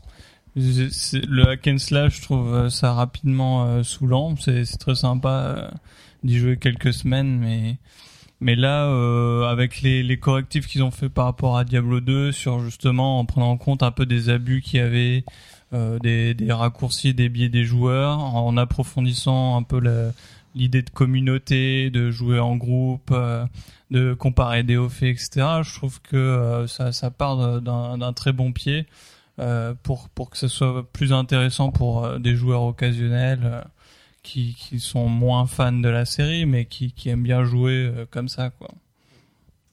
Ouais, moi c'est euh, quand j'ai lancé le jeu, j'ai fait un barbare et puis j'ai testé vite fait. Et dès que j'ai donné un coup de, de massue ou de hache, je sais pas quoi, un mob, j'ai fait oh, T'es trop puissant. oh et vraiment tu ressens un truc quoi. C'est vraiment bourrin quoi. Mais vraiment tu tu te cliques et c'est bam et c'est jouissif quoi. Et vraiment et du coup t'as des hordes de monstres qui t'arrivent dessus, tu les pètes tous et c'est jouissif, c'est juste jouissif. Ah, c'est un bon défaut. et tu sens euh, le le travail qu'il y a pour te faire ressentir un truc pour vraiment euh, ressentir la force brute du personnage. Je parle du barbare. Et, euh, et j'étais vraiment euh, moi je joue à énormément de jeux vidéo et à chaque fois qu'on teste un jeu quand on arrive on est un peu perdu. Et selon le type de jeu si on a joué au jeu d'avant qui ressemblait ou on a l'habitude de suivre on est moins perdu. Mais il y a toujours des trucs où on sait pas trop où on se pose des questions Et Diablo 3, bah, c'est un jeu Blizzard, et donc comme tous les jeux Blizzard, quand, on, arrive, on n'est pas perdu. Quand on arrive, on est pris par la main, on est, tout de suite plongé dans le jeu, et toutes les fonctionnalités se, lancent au fur et à mesure, et tout est logique, et on voit tout de suite la minimap, et on comprend où on est, on comprend où on doit aller, on comprend ce qu'on doit faire, et, euh, moi je trouve ça impressionnant ce côté, euh, le jeu il a beau avoir une profondeur derrière qu'on voit pas euh, au début, qu'on se dit qu'on verra après, mais euh, tout de suite on n'est pas perdu et on, on, on est pris par la main et jamais on va se dire bon il faut que je réfléchisse, il faut que je vois, ok je vais prendre euh, 20 minutes pour comprendre où est chaque truc et comment ça fonctionne le jeu, etc. Non là tout est intuitif. Moi, je me dis, en vous, a- enfin, en ayant vu les gens jouer à, à la bêta, il faut que je me fasse un budget souris maintenant parce que là, tu vas péter ta souris. ça va mouse cliquer. Ah, les hack and slash, les hack and, les hack and slash, euh, c'est euh, c'est vrai que la souris elle survit pas longtemps. Euh, alors un juste pour finir cette partie Blizzard, une euh, un message qu'il y a eu par les community managers de Diablo 3 qui nous dit que il va se passer que le on, on sait rien sur le scénario de Diablo 3 et qu'on risquerait de se faire spoiler assez rapidement par rapport à à- au jeu euh, si on, on était un peu trop regardant des news Diablo 3 dans les prochains jours, les jours autour de la sortie. Alors, on se dit pourquoi on serait spoilé euh, Enfin, aucun mé- média de jeux vidéo va raconter la fin de Diablo 3. Enfin, ça, ça, c'est se tenir par rapport à ça, quoi. Et il nous dit euh, le jeu sort le 15. Je vous conseillerais le 14 de pas aller trop sur des sites de jeux vidéo, etc. Parce que il y a des chances qu'il y ait certaines choses surprenantes dans le jeu qui vont vous spoiler et où les gens vont en parler. On se dit bah pourquoi est-ce que qu'est-ce qui serait aussi extraordinaire, aussi surprenant au point que les gens en parlent. Il va même plus loin, il nous dit euh, je dirais même si vous achetez la version collector, commencez par jouer au jeu, lancez le jeu, faites le début et après ouvrez ce qu'il y a dans la collector et n'ouvrez surtout pas le hardbook par exemple tant que vous n'avez pas joué au jeu parce que vous allez être spoilé à mort. Alors euh, moi je sais pas, est-ce qu'il veut teaser, est-ce qu'il veut essayer de d'attiser notre curiosité Bon, de toute façon ils savent que ça va être un carton. Je suis pas sûr qu'ils aient besoin de ce genre de manipulation pour euh, pour faire un gros chiffre. Mais euh, je suis curieux de savoir, on en parlera peut-être le mois prochain, de quoi de quoi il a peur de nous spoiler. Est-ce que au début du jeu il se passe un truc extraordinaire, une cinématique spéciale? A priori les cinématiques de début on l'a déjà vu, hein, c'est le météorite qui tombe et euh, et euh, bon, c'est le début du jeu, c'est le début de la bêta, mais apparemment il y aurait quelque chose, il y aurait quelque chose d'autre. Je pense pas qu'il parle de la fin du jeu, qu'il parle d'un moment avancé dans le jeu, parce que s'il nous dit n'ouvrez pas le hardbook et d'abord jouez au jeu, c'est pas euh, finissez le jeu et ensuite vous avez le droit d'ouvrir le hardbook. N'allez sur aucun site de jeux vidéo tant que vous avez pas fini le jeu. Ça veut dire qu'il faut faire quoi? Passer 20 heures devant son PC avant de pouvoir aller euh, à nouveau sur le site de jeux vidéo préféré? Euh, bon, je suis vraiment curieux de voir. il doit y avoir un truc au début, un truc surprenant, un truc où dès qu'on ouvre le truc de artwork, on le voit. Est-ce que euh, est-ce que c'est lié à la guerre entre les démons et les anges? Est-ce que euh, est-ce que les anges ont un design particulier qui signifie quelque chose par rapport à l'histoire? Et que dès qu'on ouvre quelque chose, ben on va voir ce design particulier et ça va nous évoquer quelque chose? Euh, Voilà, réponse le mois prochain. Moi, je me connais, je vais me spolier. Tu vas te spoiler direct. tu vas voir un gros spoil et tu vas cliquer, cliquer. Non, mais Tu vas vrai faire des ton- recherches sur Google. style. Spoil Diablo 3. Je il y a trop veux. de trucs, il y a trop de trucs, je me retiens à pas me spoiler comme tout, enfin, tous les, euh, toutes les bêtas où j'ai, je me suis vraiment retenu pour pas jouer, mais, euh, enfin, vous me connaissez, il y a plein de trucs où je me suis spoilé à fond et je crois que je vais le spoiler encore. Ouais. Bah, il faut tenir euh, plus que 48 heures. Tu devrais y arriver quand même, non? Oui, il y a 48 heures, mais moi, clairement, je vais ouvrir le, le truc, hein. Tu vas l'ouvrir, non Attends, C'est Noël. Enfin, moi, je vais, moi, je vais, je vais pas l'ouvrir, mais euh, pendant bon, ton chargement, pendant que ça charge. Bon, ok. il faut que, non, mais j'espère que c'est un truc au début du jeu, que c'est surprenant. Peut-être à la création de personnage, quand on lance son perso, est-ce qu'on va commencer comme dans la bêta ou est-ce qu'il va se passer autre chose? Ça se trouve, on va commencer Diablo. Hmm. Est-ce qu'il va, est-ce qu'il y a un, un prélude, un prologue, un, comment on dit, Un prologue. un prologue ou un prélude, un prélude c'est pas la musique, un prologue au jeu où quand on lance, on joue pas notre personnage, mais il y a un prologue qu'on peut passer si on veut, ou qui est une sorte de tutoriel, mais euh, où on joue Tyrael, enfin j'en sais rien, quelque chose de comme ça. euh, i- imaginez qu'on joue au Tyrael avec les autres anges et qu'on va défoncer Diablo, j'en sais rien. mais Je dis n'importe quoi, hein, mais euh, Là, je revois ma Kraken dire, il dit le petit Raël. C'est vrai. Non, c'est pareil. Et moi, j'imagine Bon, Raël, la mascotte, tu sais, d'en haut, qui me suit, qui danse.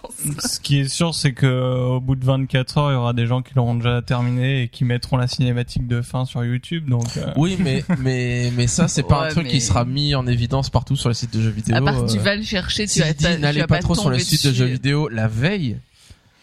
Enfin, ouais, ouais. c'est que euh, je sais pas. euh, je sais pas, je vois tellement enthousiaste que j'ai peur que tu sois un peu déçu. déçu. Non mais ça me fait penser à, à Mass Effect 2 par exemple où euh, où en fait Mass Effect 2 au tout début, alors il y a prescription, je peux spoiler même si c'est pas vraiment un spoil mais au tout début, tout début dans la cinématique d'introduction, euh, le, ton personnage le commandant Shepard principal, il meurt et ton vaisseau il explose et voilà, ça commence comme ça le jeu quoi. Et c'est du spoil sans être du spoil. Mais Tu vois, c'est il pas est là dans le 3. c'est pas un spoil parce que c'est le début et en réalité après euh, il va revivre etc. Bon et puis le jeu se base pas là-dessus. Mais euh, c'est la cinématique d'intro et du coup Mm. dans les des tests de Ah, jeux de vidéo, bah, certains en sont dit bon on en parle ou on en parle pas. C'est pas du spoil. Si vous avez vu la bande annonce du jeu, vous l'avez presque compris. Donc on le comprend presque dans la bande annonce, mais c'est un spoil en même temps. Mhm. Et du coup, il y a un côté comme ça un peu surprenant qui fait que bah si on veut pas être spoilé et qu'on veut découvrir le truc, bah c'est vrai que c'est mieux de pas de pendant quelques 24 heures de pas trop regarder ce, que- ce qui se dit sur Diablo 3 quoi. Euh, ça se trouve c'est parce qu'ils ont peur de faire péter leur leur serveur sur les forums et tout et ils veulent euh, qu'il y ait pas trop de monde dessus.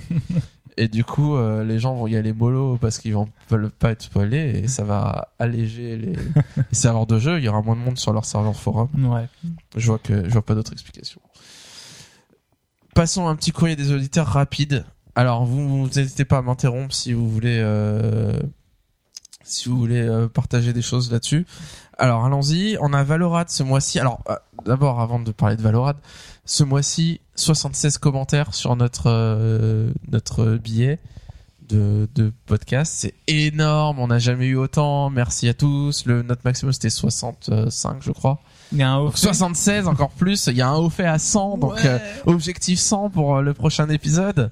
Donc on apprécie énormément lire vos, vos commentaires et on va on en a sélectionné un certain nombre pour euh, euh, en parler un petit peu. Alors Valorad, qu'est-ce qu'il nous dit? Valorad, il nous dit ouais, j'aime bien la partie euh, de fin où vous parlez d'autres jeux. Et ce qui serait cool, c'est aussi que vous euh, vous fassiez des concours pour nous faire gagner des jeux et des cadeaux. Et notamment, euh, je crois qu'il veut Mass Effect 3, il aimerait bien le gagner, etc. Ah, moi aussi. Hein. Donc moi je lui dis euh, bah écoute non mec t'iras acheter des jeux comme tout le monde. hein.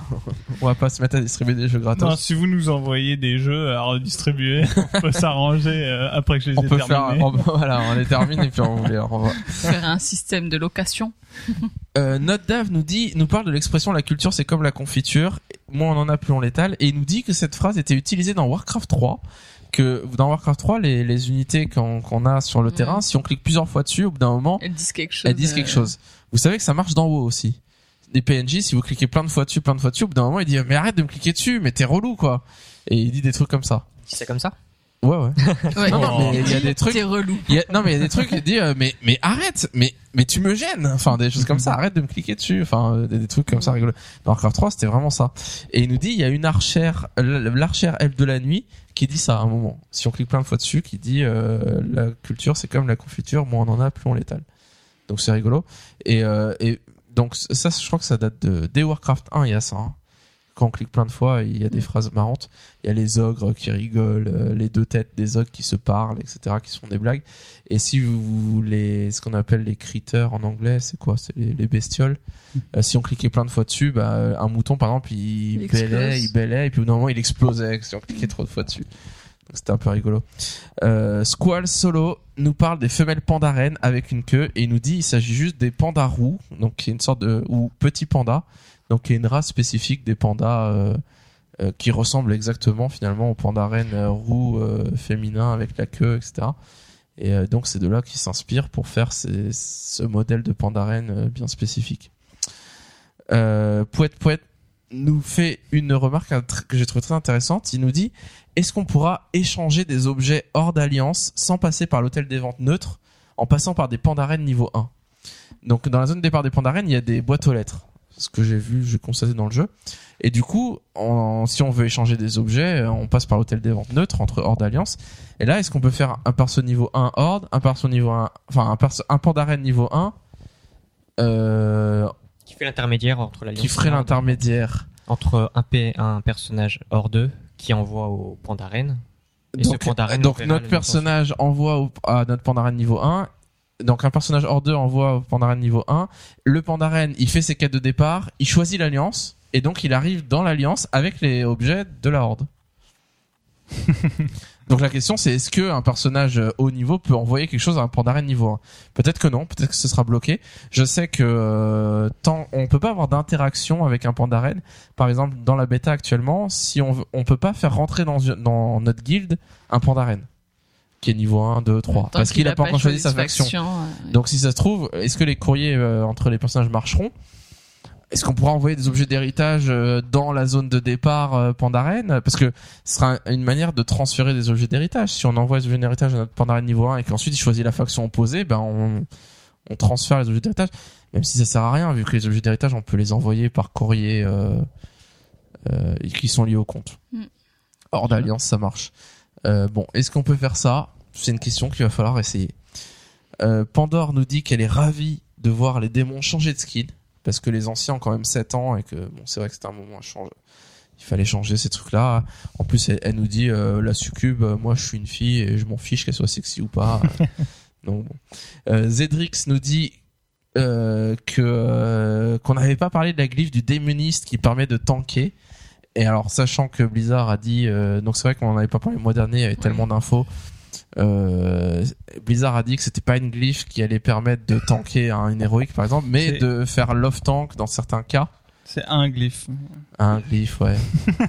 c'est mieux féminin, ça sonne mieux. La Continua bah, demande-leur, tiens. Euh, Charpaton nous dit euh, que nanana, qu'il a envie d'aller en, pa en Pandarie maintenant. Alors, euh, à force de nous écouter en parler, alors que au début, il se disait qu'il voyait pas trop l'intérêt de jouer Pandaren, à part bouffer du bambou et se gratter le fion avec, j'en voyais pas l'intérêt. Mais maintenant, il est motivé, très bien. Et il nous dit que Gordon Ramsay a commencé son périple dans les auberges d'Azeroth. Donc, je vous rappelle, le mois dernier, il nous avait parlé de de son objectif euh, de faire un personnage Gordon Ramsay qui allait euh, de créer un site internet avec des, screenshots humoristiques sur euh, le périple donc de Gordon Ramsay. Euh, et donc vous pouvez voir son site. Donc euh, je vous donne pas l'adresse, mais si vous tapez euh, Gordon Ramsay en Azeroth sur Google, vous allez tomber dessus. C'est le enfin c'est un des premiers résultats. Donc c'est assez marrant. Il y a plein de screenshots où on voit le personnage dans des auberges avec des commentaires désobligeants pour la bouffe qu'il mange. Par exemple, il y a alors il y a des screenshots où il est dans une auberge et il dit c'est infâme votre plat, etc. avec des tirades rigolotes. Et il y en a une qui, qui m'a fait bien marrer où il est devant un worgen et euh, et en fait là il est il est c'est pas une auberge, c'est un mec qui est le cuisinier mais euh, c'est une tente et il est en extérieur et donc le screenshot il dit euh, bon alors si on passe sur le fait que ton auberge n'est qu'une vieille tente de gitan qui pue la vinasse, à la limite la bouffe que tu fais c'est assez bon, etc. Donc c'est moi ça m'a fait bien marrer de voir le mec. Bon à la limite, ok c'est une tente ton auberge, c'est vraiment de la daube. Mais bon.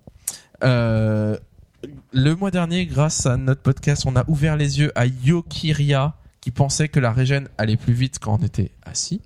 Ah, comme quoi. Voilà, classique. Ça persiste, hein, comme idée. Euh, Lillet a une petite anecdote de noob à partager avec nous.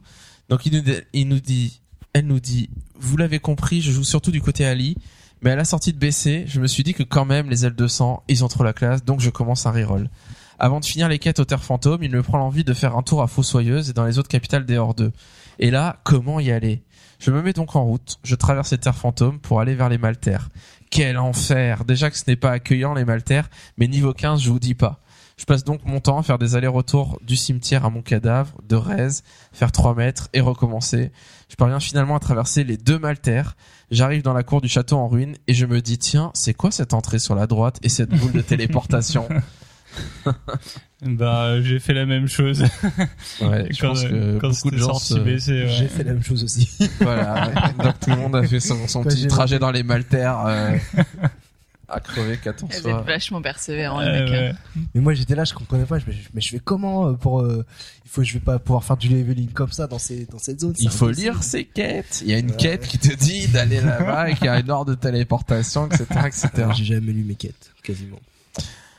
Euh, Karak nous donne son avis sur Cataclysme. Il nous dit qu'il a adoré la refonte d'Azeroth, notamment le lore des quêtes et le passage des terres ingrates avec le trio d'aventuriers mythomanes.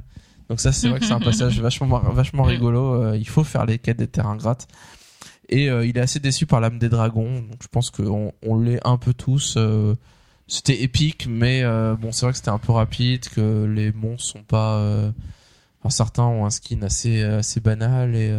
Bah, c'est surtout que ça donne pas là une- un sentiment de continuité. Ouais. T'as l'impression de faire des petites instances. on enfin, que chaque boss c'est une c'est des- mini instance, comme des et- lieux. Enfin, tu t'as t'as le hub, euh, le hub t'as central. le hub ouais. central, et puis tu vas dans des lieux comme ça. euh, À droite, à gauche, Ouais, devant, ouais. et puis en haut, et ouais. c'est un peu ça. Ouais. c'est vrai. Marcus nous dit pourquoi ne pas autoriser aux auditeurs d'enregistrer des petits segments audio qu'on pourrait rajouter dans le podcast. Bah, disons que ça, ça pourrait être intéressant si c'était tous de qualité. Le problème, c'est que euh, C'est pas évident on va- matos. Euh, ouais, voilà, si on met ça en place. Bon, euh, si vous voulez faire quelque chose et que vous nous l'envoyez et qu'on trouve ça génial, on passera. faudra Pour qu'on trouve ça génial, euh, voilà, faut. Faudra faut pas vous vexer qu'on le passe pas, quoi. Bah oui, c'est ça. euh, bon, moi, ce que j'aime dans les podcasts, c'est vraiment la, la spontanéité, le fait d'être ensemble et de de d'être très réactif. Et c'est vrai que passer un segment audio de 5 minutes ou 10 minutes ou même 2 minutes, euh, moi, quand j'écoute d'autres podcasts, euh, je suis pas fan.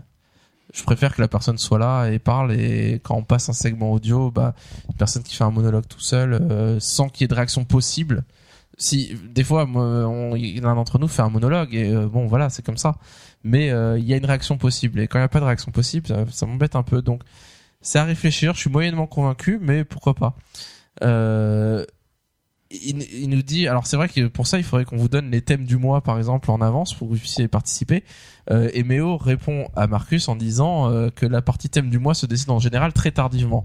Donc en effet euh, là le thème de ce mois-ci j'ai décidé hier ce que j'allais faire et je l'ai préparé ce matin donc euh, j'ai passé mes 4 heures ce matin à préparer mon truc.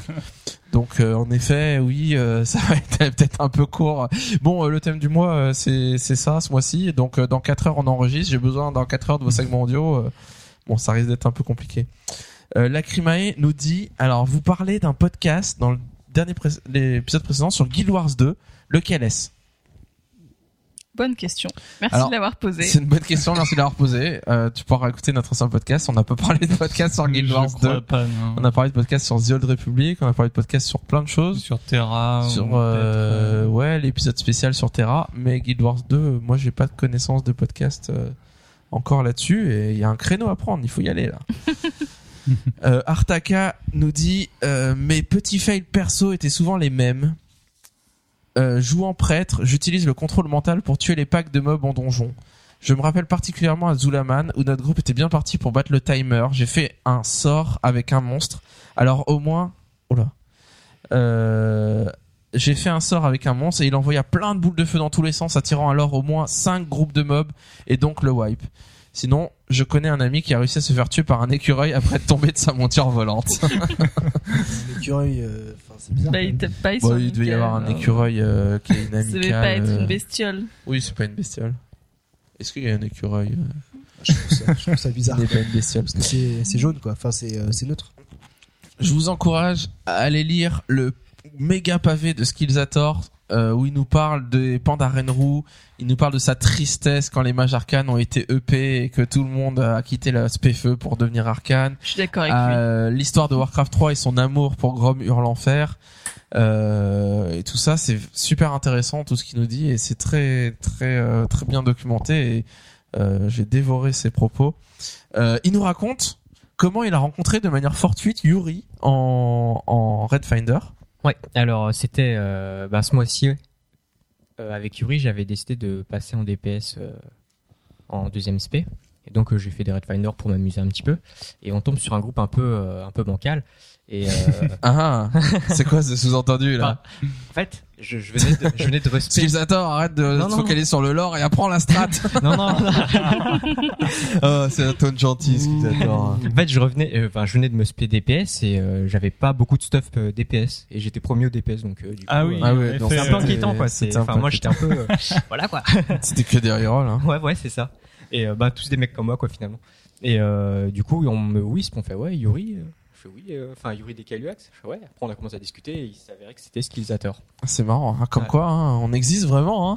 Ouais, il c'est étonné. Ah, J'ai jamais cru que j'aurais pu, enfin qu'on qu'on Ouais, bah, pu se rencontrer. Le monde de haut est petit. Ouais. Et c'est ce que je dis, ouais, le monde est petit. Ouais. Bah, on croise beaucoup de gens. euh, Ah, C'était Et- très sympa. Euh, nanana. Et Skillsator nous dit qu'il ne consulte pas le flow de news et la totalité des news qui tombent pour pour garder un côté mystérieux et se réserver des surprises. Et c'est vrai que moi c'est quelque chose que j'aime particulièrement dans les podcasts audio par rapport à World of Warcraft par exemple ou par rapport aux jeux vidéo en général, c'est que comme on est audio, qu'on n'est pas vidéo, euh, on spoil pas trop. Finalement, même si on spoil un peu ou qu'on raconte ce qui va se passer, tant qu'on l'a pas vu, c'est pas pareil, on n'est pas vraiment spoilé. Et, euh, c'est vrai que ça, c'est quelque chose que j'apprécie dans les podcasts audio, c'est justement euh, ce truc-là de, on parle des fonctionnalités futures, on en parle, on comprend bien comment ça va marcher, mais on l'a pas vu directement dans le jeu. Et quand on le voit, ben on est surpris et on a ce côté mystérieux euh, qui qui ressort. Et ça, c'est sympa. Et puis après, on a eu quelques commentaires et ça a un peu dégénéré avec Lorino. Alors Lorino qui nous dit, alors là c'est l'influence McCracken, Starcraft, etc. Lorino nous dit, alors je vous passe le début de la discussion, hein, je vous prends un, un- un extrait comme ça pour comprendre dans quel monde on vit avec McCracken euh, tous les vendredis soirs quand il nous raconte ses, au fait de ses, ses grandes euh, performances sur Starcraft. Il nous dit, toujours faire gaffe au nombre de spine crawlers. Si tu en poses trop, le proto switch direct aérien. Et là, toi, avec tes zerglings et tes spines, tu te retrouves en mauvaise posture. Moi, je conseille une base zergling pour tank les stalkers, puis vite passer T2 pour être sûr de contrer un switch aérien rapide. Alors, si vous avez compris ce qui se dit là, ben voilà, vous êtes un nerd de StarCraft 2. et Ça Bon, m'inquiète, j'ai compris bon des bouts. T'as compris des bouts Bah voilà, McCracken a commencé à nous influencer, on commence à comprendre euh, ce, ce vocabulaire opaque euh, qui est la, la stratégie de StarCraft 2. Mais oui, mais c'est comme le patinage artistique. Ah oui, il est parti sur un triple axel, euh, machin. Voilà, ils mettent des notes 5-7, 5-8, Oui, voilà. 5-7, 5-8. Ah oui, c'est évident que C'est cette note-là. Ah non, ça vaut pas un 5-9, ça vaut un 5-8, ça. Oui. Il a raté son double axel. Oui, alors qu'il oui. qu'il en fasse un triple. C'est ça, c'est ça. Donc, chacun, euh, chacun son jargon. Donc entre deux parties StarCraft, tu regardes du patinage artistique, si j'ai bien compris. Exactement. C'est On découvre une nouvelle passion de McCracken. oui, Brian Joubert. Alors, Nujix6 nous dit euh, que pour lui, sa vision du jeu, c'est que les donc sur les boss, les boss qui restent à tuer ou les boss qui restera à faire, les titans seront pour l'avant-dernière extension. Donc pour lui, à l'avant-dernière extension, on va combattre les titans ou euh, alors je sais pas si on va les combattre ou s'il y en a un, il y aura un Renégat, Mhm. Sargeras, etc. Bon, on sait pas trop. Et pour lui, la dernière extension, on, on retrouvera les dieux très anciens qui étaient là avant les titans, donc au tout début de l'histoire. Je vous passe le détail. Euh, mais au début de l'histoire, on a les titans euh, qui viennent sur Azeroth, ils trouvent les dieux très anciens. Les dieux très anciens, c'est a priori, on on n'a pas beaucoup d'infos sur eux. Ils seraient 3, 4, 5. Euh, Il y aurait Yogg-Saron, Ktun qui en ferait partie. Euh, mais on n'est même pas sûr que c'est vraiment les dieux très anciens ou c'est peut-être des serviteurs des dieux très anciens. Bon, c'est un peu flou. euh, le, le- Ouais. le- ça peut changer quoi, selon les romans, etc. Euh, euh, c'est pas très clair tout ça. Euh, et, euh, et donc c'est ils ont été enfermés par battus par les titans enfermés euh, et des fois ils, Ils ressortent un peu le chaos.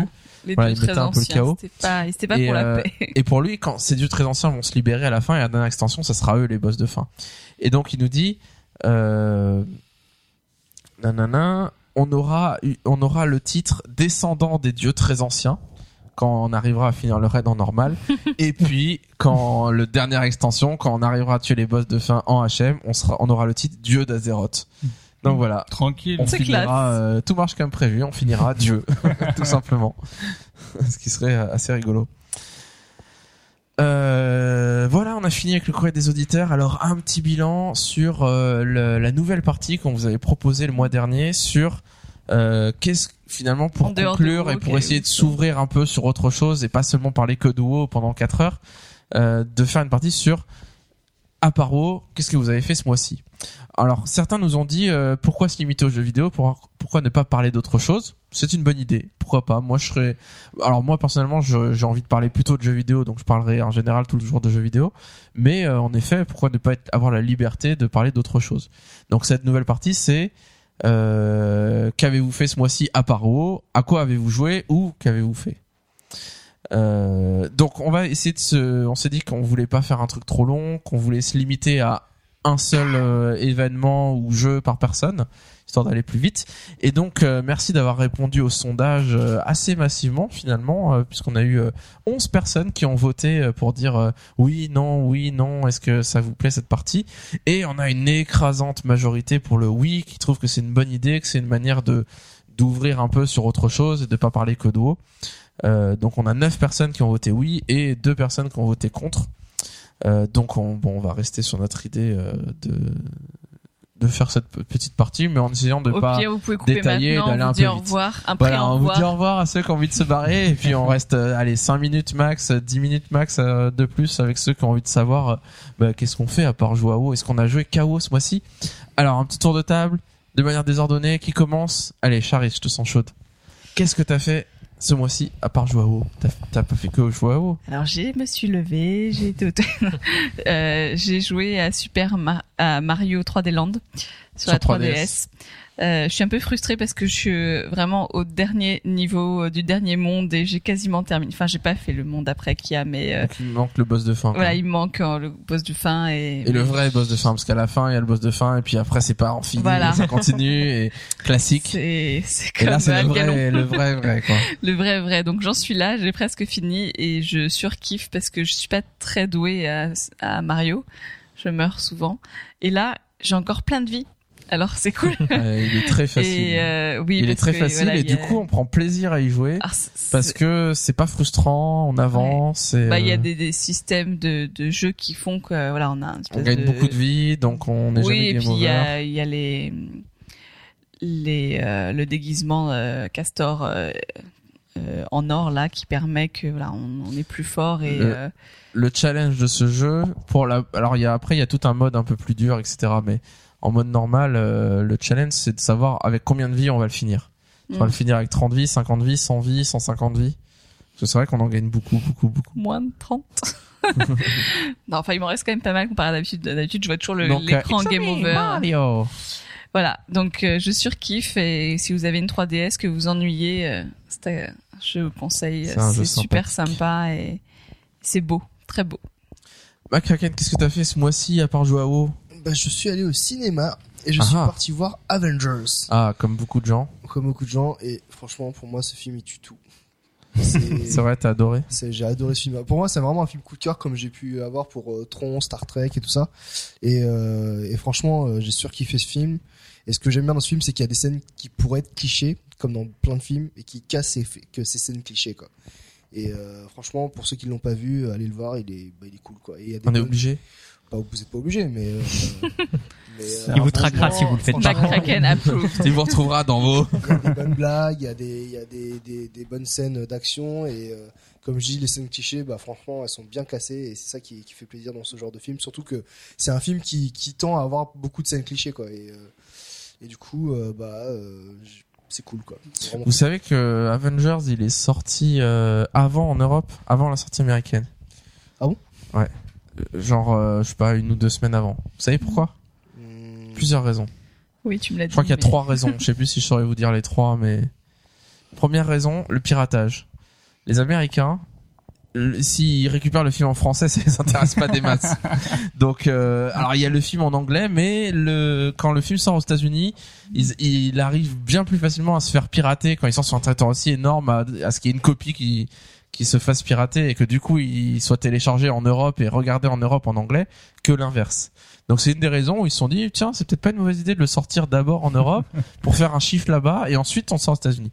Deuxième raison, ça fait un peu le buzz euh, quand euh, les gens américains ils commencent à entendre des échos, à savoir que c'est sorti en Europe, ça commence à buzzer et là ça donne encore plus l'envie de le voir vite et du coup ils vont aller le voir très vite quand ça sort. Et ils ont fait un, ils ont battu le record euh, de Harry Potter sur le premier week-end d'exploitation avec ce film-là, alors qu'on s'attendait pas à ce que ça cartonne à ce point-là. Et troisième raison, troisième raison, troisième raison, je ne sais plus si c'était une histoire de critique, je crois, que quand les, quand un film sort aux États-Unis et que les critiques sont bonnes, moyennes, mauvaises, ça a un impact sur la sortie en Europe et les gens vont moins le voir si les critiques américaines sont bonnes, sont mauvaises. Alors que l'inverse n'est pas vrai. Les Américains, ils vont pas voir les critiques françaises ou les critiques allemandes voire éventuellement quelques critiques anglaises, mais euh, bon, ça va pas euh, avoir un impact aussi gros. Du coup, euh, c'est incroyable cette histoire parce que alors qu'on est habitué depuis des années à avoir les trucs américains qui sortent d'abord aux États-Unis et puis un an après en France, il y a dix ans c'était comme ça, après six mois après en France, après de plus en plus c'est simultané où il y a un petit décalage. Euh, et là, pour la, une première fois, un énorme blockbuster américain, c'est peut-être pas la première fois, mais qui sort d'abord en Europe et puis ensuite aux États-Unis, parce qu'ils se disent que c'est comme ça qu'ils font le meilleur chiffre. Donc voilà, bientôt euh, of Pandaria d'abord en Europe, puis euh, techniquement, on a Mist of, on a les jeux haut, les jeux Blizzard avant en Europe, puisque avec le décalage horaire à minuit le 15 mai euh, aux États-Unis, ils l'ont pas encore. On est des privilégiés. Suivant euh, Yuri, qu'est-ce que t'as fait ce mois-ci? Alors moi, je vais vous parler de. J'ai fait l'acquisition en fait de Super Meat Boy. En plus que j'avais déjà acheté sur Steam, mais là cette fois c'est Ah, la tu le version. rachètes? Ah ouais, j'ai acheté la version matérialisée. Donc c'est le l'ultra rare édition, euh, comme il l'appelle. Euh, Une grosse boîte. Voilà, c'est une grosse boîte rouge avec euh, un super Superbe. sourire Et un t-shirt. et un t-shirt. Donc voilà, j'ai j'ai redécouvert le jeu sur Mac parce que je savais pas qu'il était sorti sur Mac. Euh, parce Donc qu'à tu l'époque, jouais, euh, tu jouais sur ton Mac, mais en version voilà, Windows. j'avais euh, j'avais installé ouais, ouais, voilà quoi.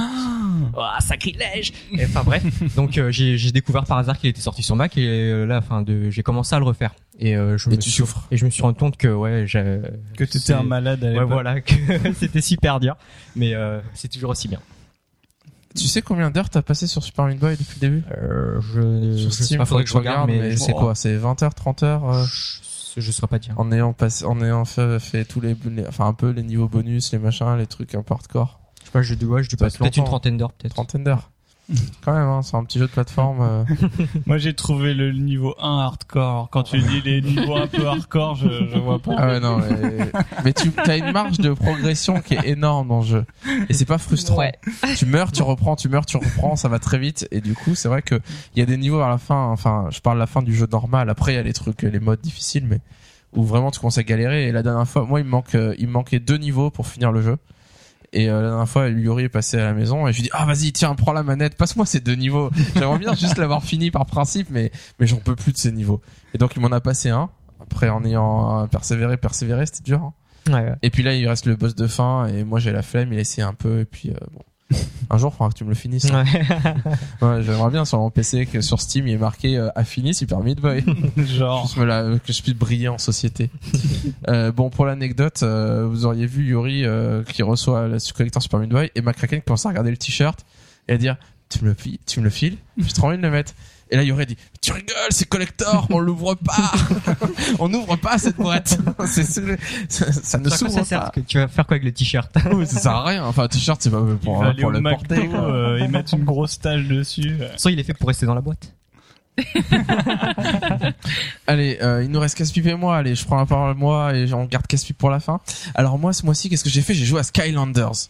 Incroyable, vous allez me C'est dire. un truc de gamin, ça. c'est un truc de gamin. eh ben, c'est pas faux. C'est pas faux. Euh, c'est vrai que c'est quand même orienté, fait pour les enfants enfantin. et c'est un peu enfantin. Pour donc- ceux qui connaissent pas, c'est le remplaçant de Pokémon. on Voilà, c'est un peu la tentative d'Activision pour faire du Pokémon euh, avant que euh, Nintendo se réveille et qu'il fasse la même chose avec Pokémon. Donc euh, le principe de Skylander, c'est sorti sur tout. Ils veulent brasser large, c'est sur PC, sur Mac, il me semble Mac, euh, sur Wii, sur PS3, PS3. sur Xbox 360. Donc c'est un peu partout et donc là on, je l'ai acheté sur PS3, il était en solde chez Game, je me suis dit tiens, j'aimerais comprendre le concept de ce truc là et de ce qu'on appelle le NFC. Alors je saurais pas vous dire euh, c'est quoi le l'acronyme de quoi NFC, je me souviens plus.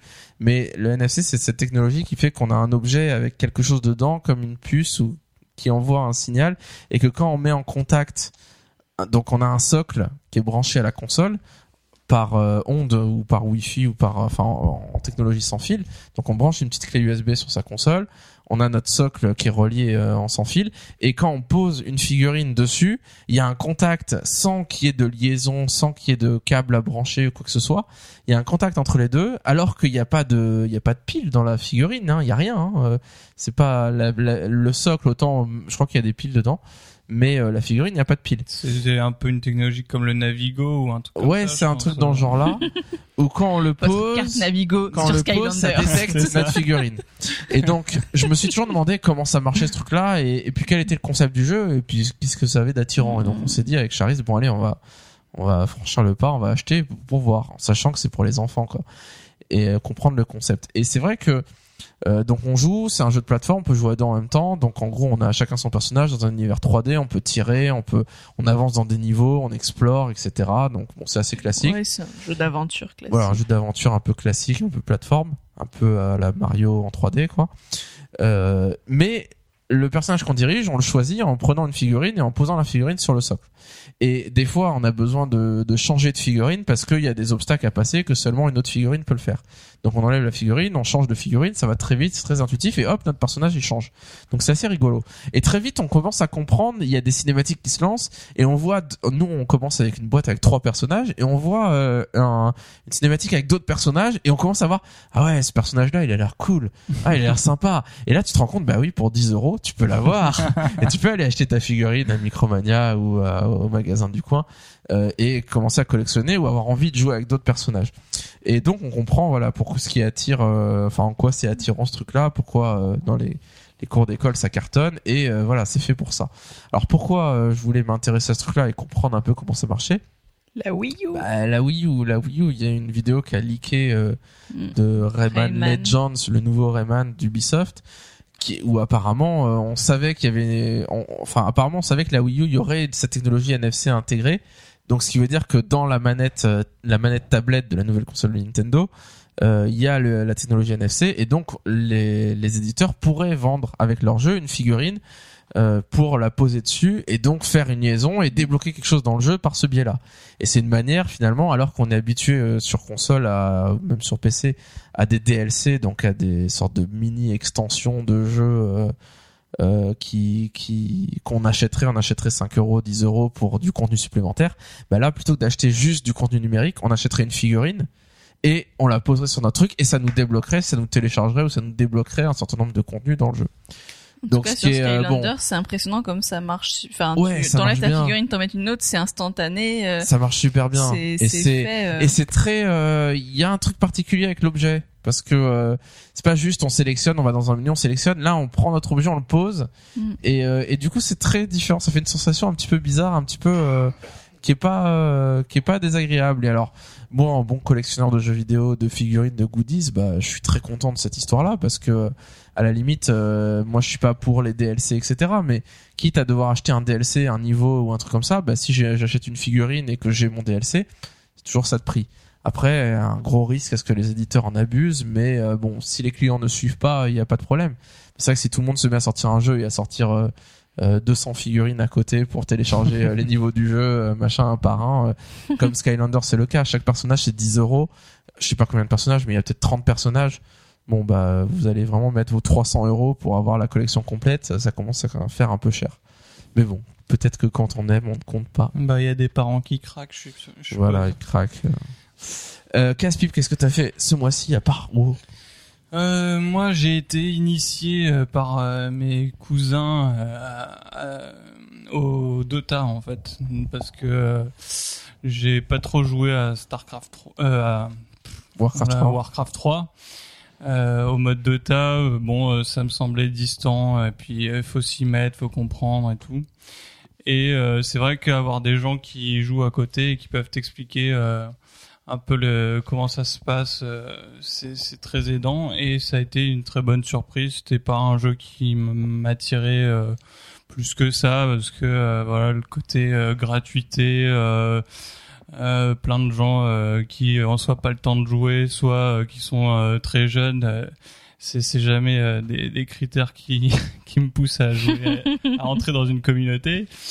Mais là, je, je comprends le succès que ça a en fait euh, après coup. Euh, moi qui aime un peu le, la compétition, euh, le PVP, qui sur WoW, bon après tous ces euh, capture the flag et, et compagnie euh, cherche de, de, de nouvelles choses euh, en, en termes de tactique, euh, de, euh, de, de, de travail d'équipe et en même temps un côté euh, micro où euh, soi-même il faut aussi euh, bien gérer. Là, j'ai été surpris de, de la richesse de, de ce jeu. Donc, je sais pas si il y a d'autres personnes comme moi qui ne sont pas lancés dans le jeu parce qu'ils trouvent ça compliqué, qu'ils ont essayé. Moi, à l'époque, j'ai essayé et puis je me faisais insulter. Je comprenais pas trop les enjeux. Je suis parti euh, dans le tas. Ouais, et euh, puis c'est- ça fait partie de ces jeux où tu dois tu dois plancher deux heures sur euh, des guides, des machins pour t'expliquer pour Ouais. arriver à faire quelque chose. c'est ça. Ouais. Il manquerait peut-être. euh, Au début, tu sais juste pas quoi faire, tu fais n'importe quoi et du coup tu fais perdre ton équipe et euh, et tu te fais insulter, tu comprends même pas les insultes parce qu'ils ont leur propre vocabulaire.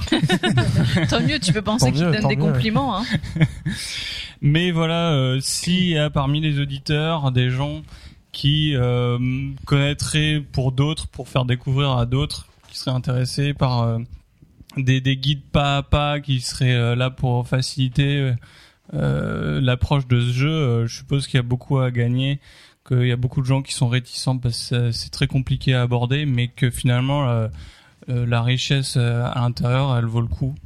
Moi j'attends Blizzard Dota, Voilà. j'attends le easy to play, hard to master pour ça. commencer avec le easy to play, tu vois, débutant. Mais euh, Mais d'ici là, peut-être qu'on fera un épisode spécial pour vous faire Ah ouais, comprendre, euh, pour ceux qui n'ont pas encore compris, euh, les enjeux des, des Dota, la micro et la macro gestion. Ouais, ouais. C'est alors t'es pas du coup maintenant que t'as joué à Dota que tu gères un peu, t'es pas curieux de voir s'ils font le Dota d'en haut? Tu sais le, Ah bah, le BG si, où du que- coup tu diriges ton perso comme d'en haut. Ouais, là, c'est c'est Est-ce super que ça est-ce spécial. que, hein. est-ce que ça peut faire quelque chose ou est-ce que ça va rien donner? Moi j'ai un doute, hein. j'ai un sérieux doute, mais bon je suis Je curieux. sais pas, je dirais que c'est... c'est un- Déjà, ce sera pas la... ça sera pas du tout pareil. pas la, la même chose. Ça sera des règles euh, similaires, mais ça se jouera pas du tout de la même manière. Ouais. Moi, je le vois un peu comme euh, l'intégration du combat de mascotte par rapport à Pokémon, quoi. Je veux dire, a...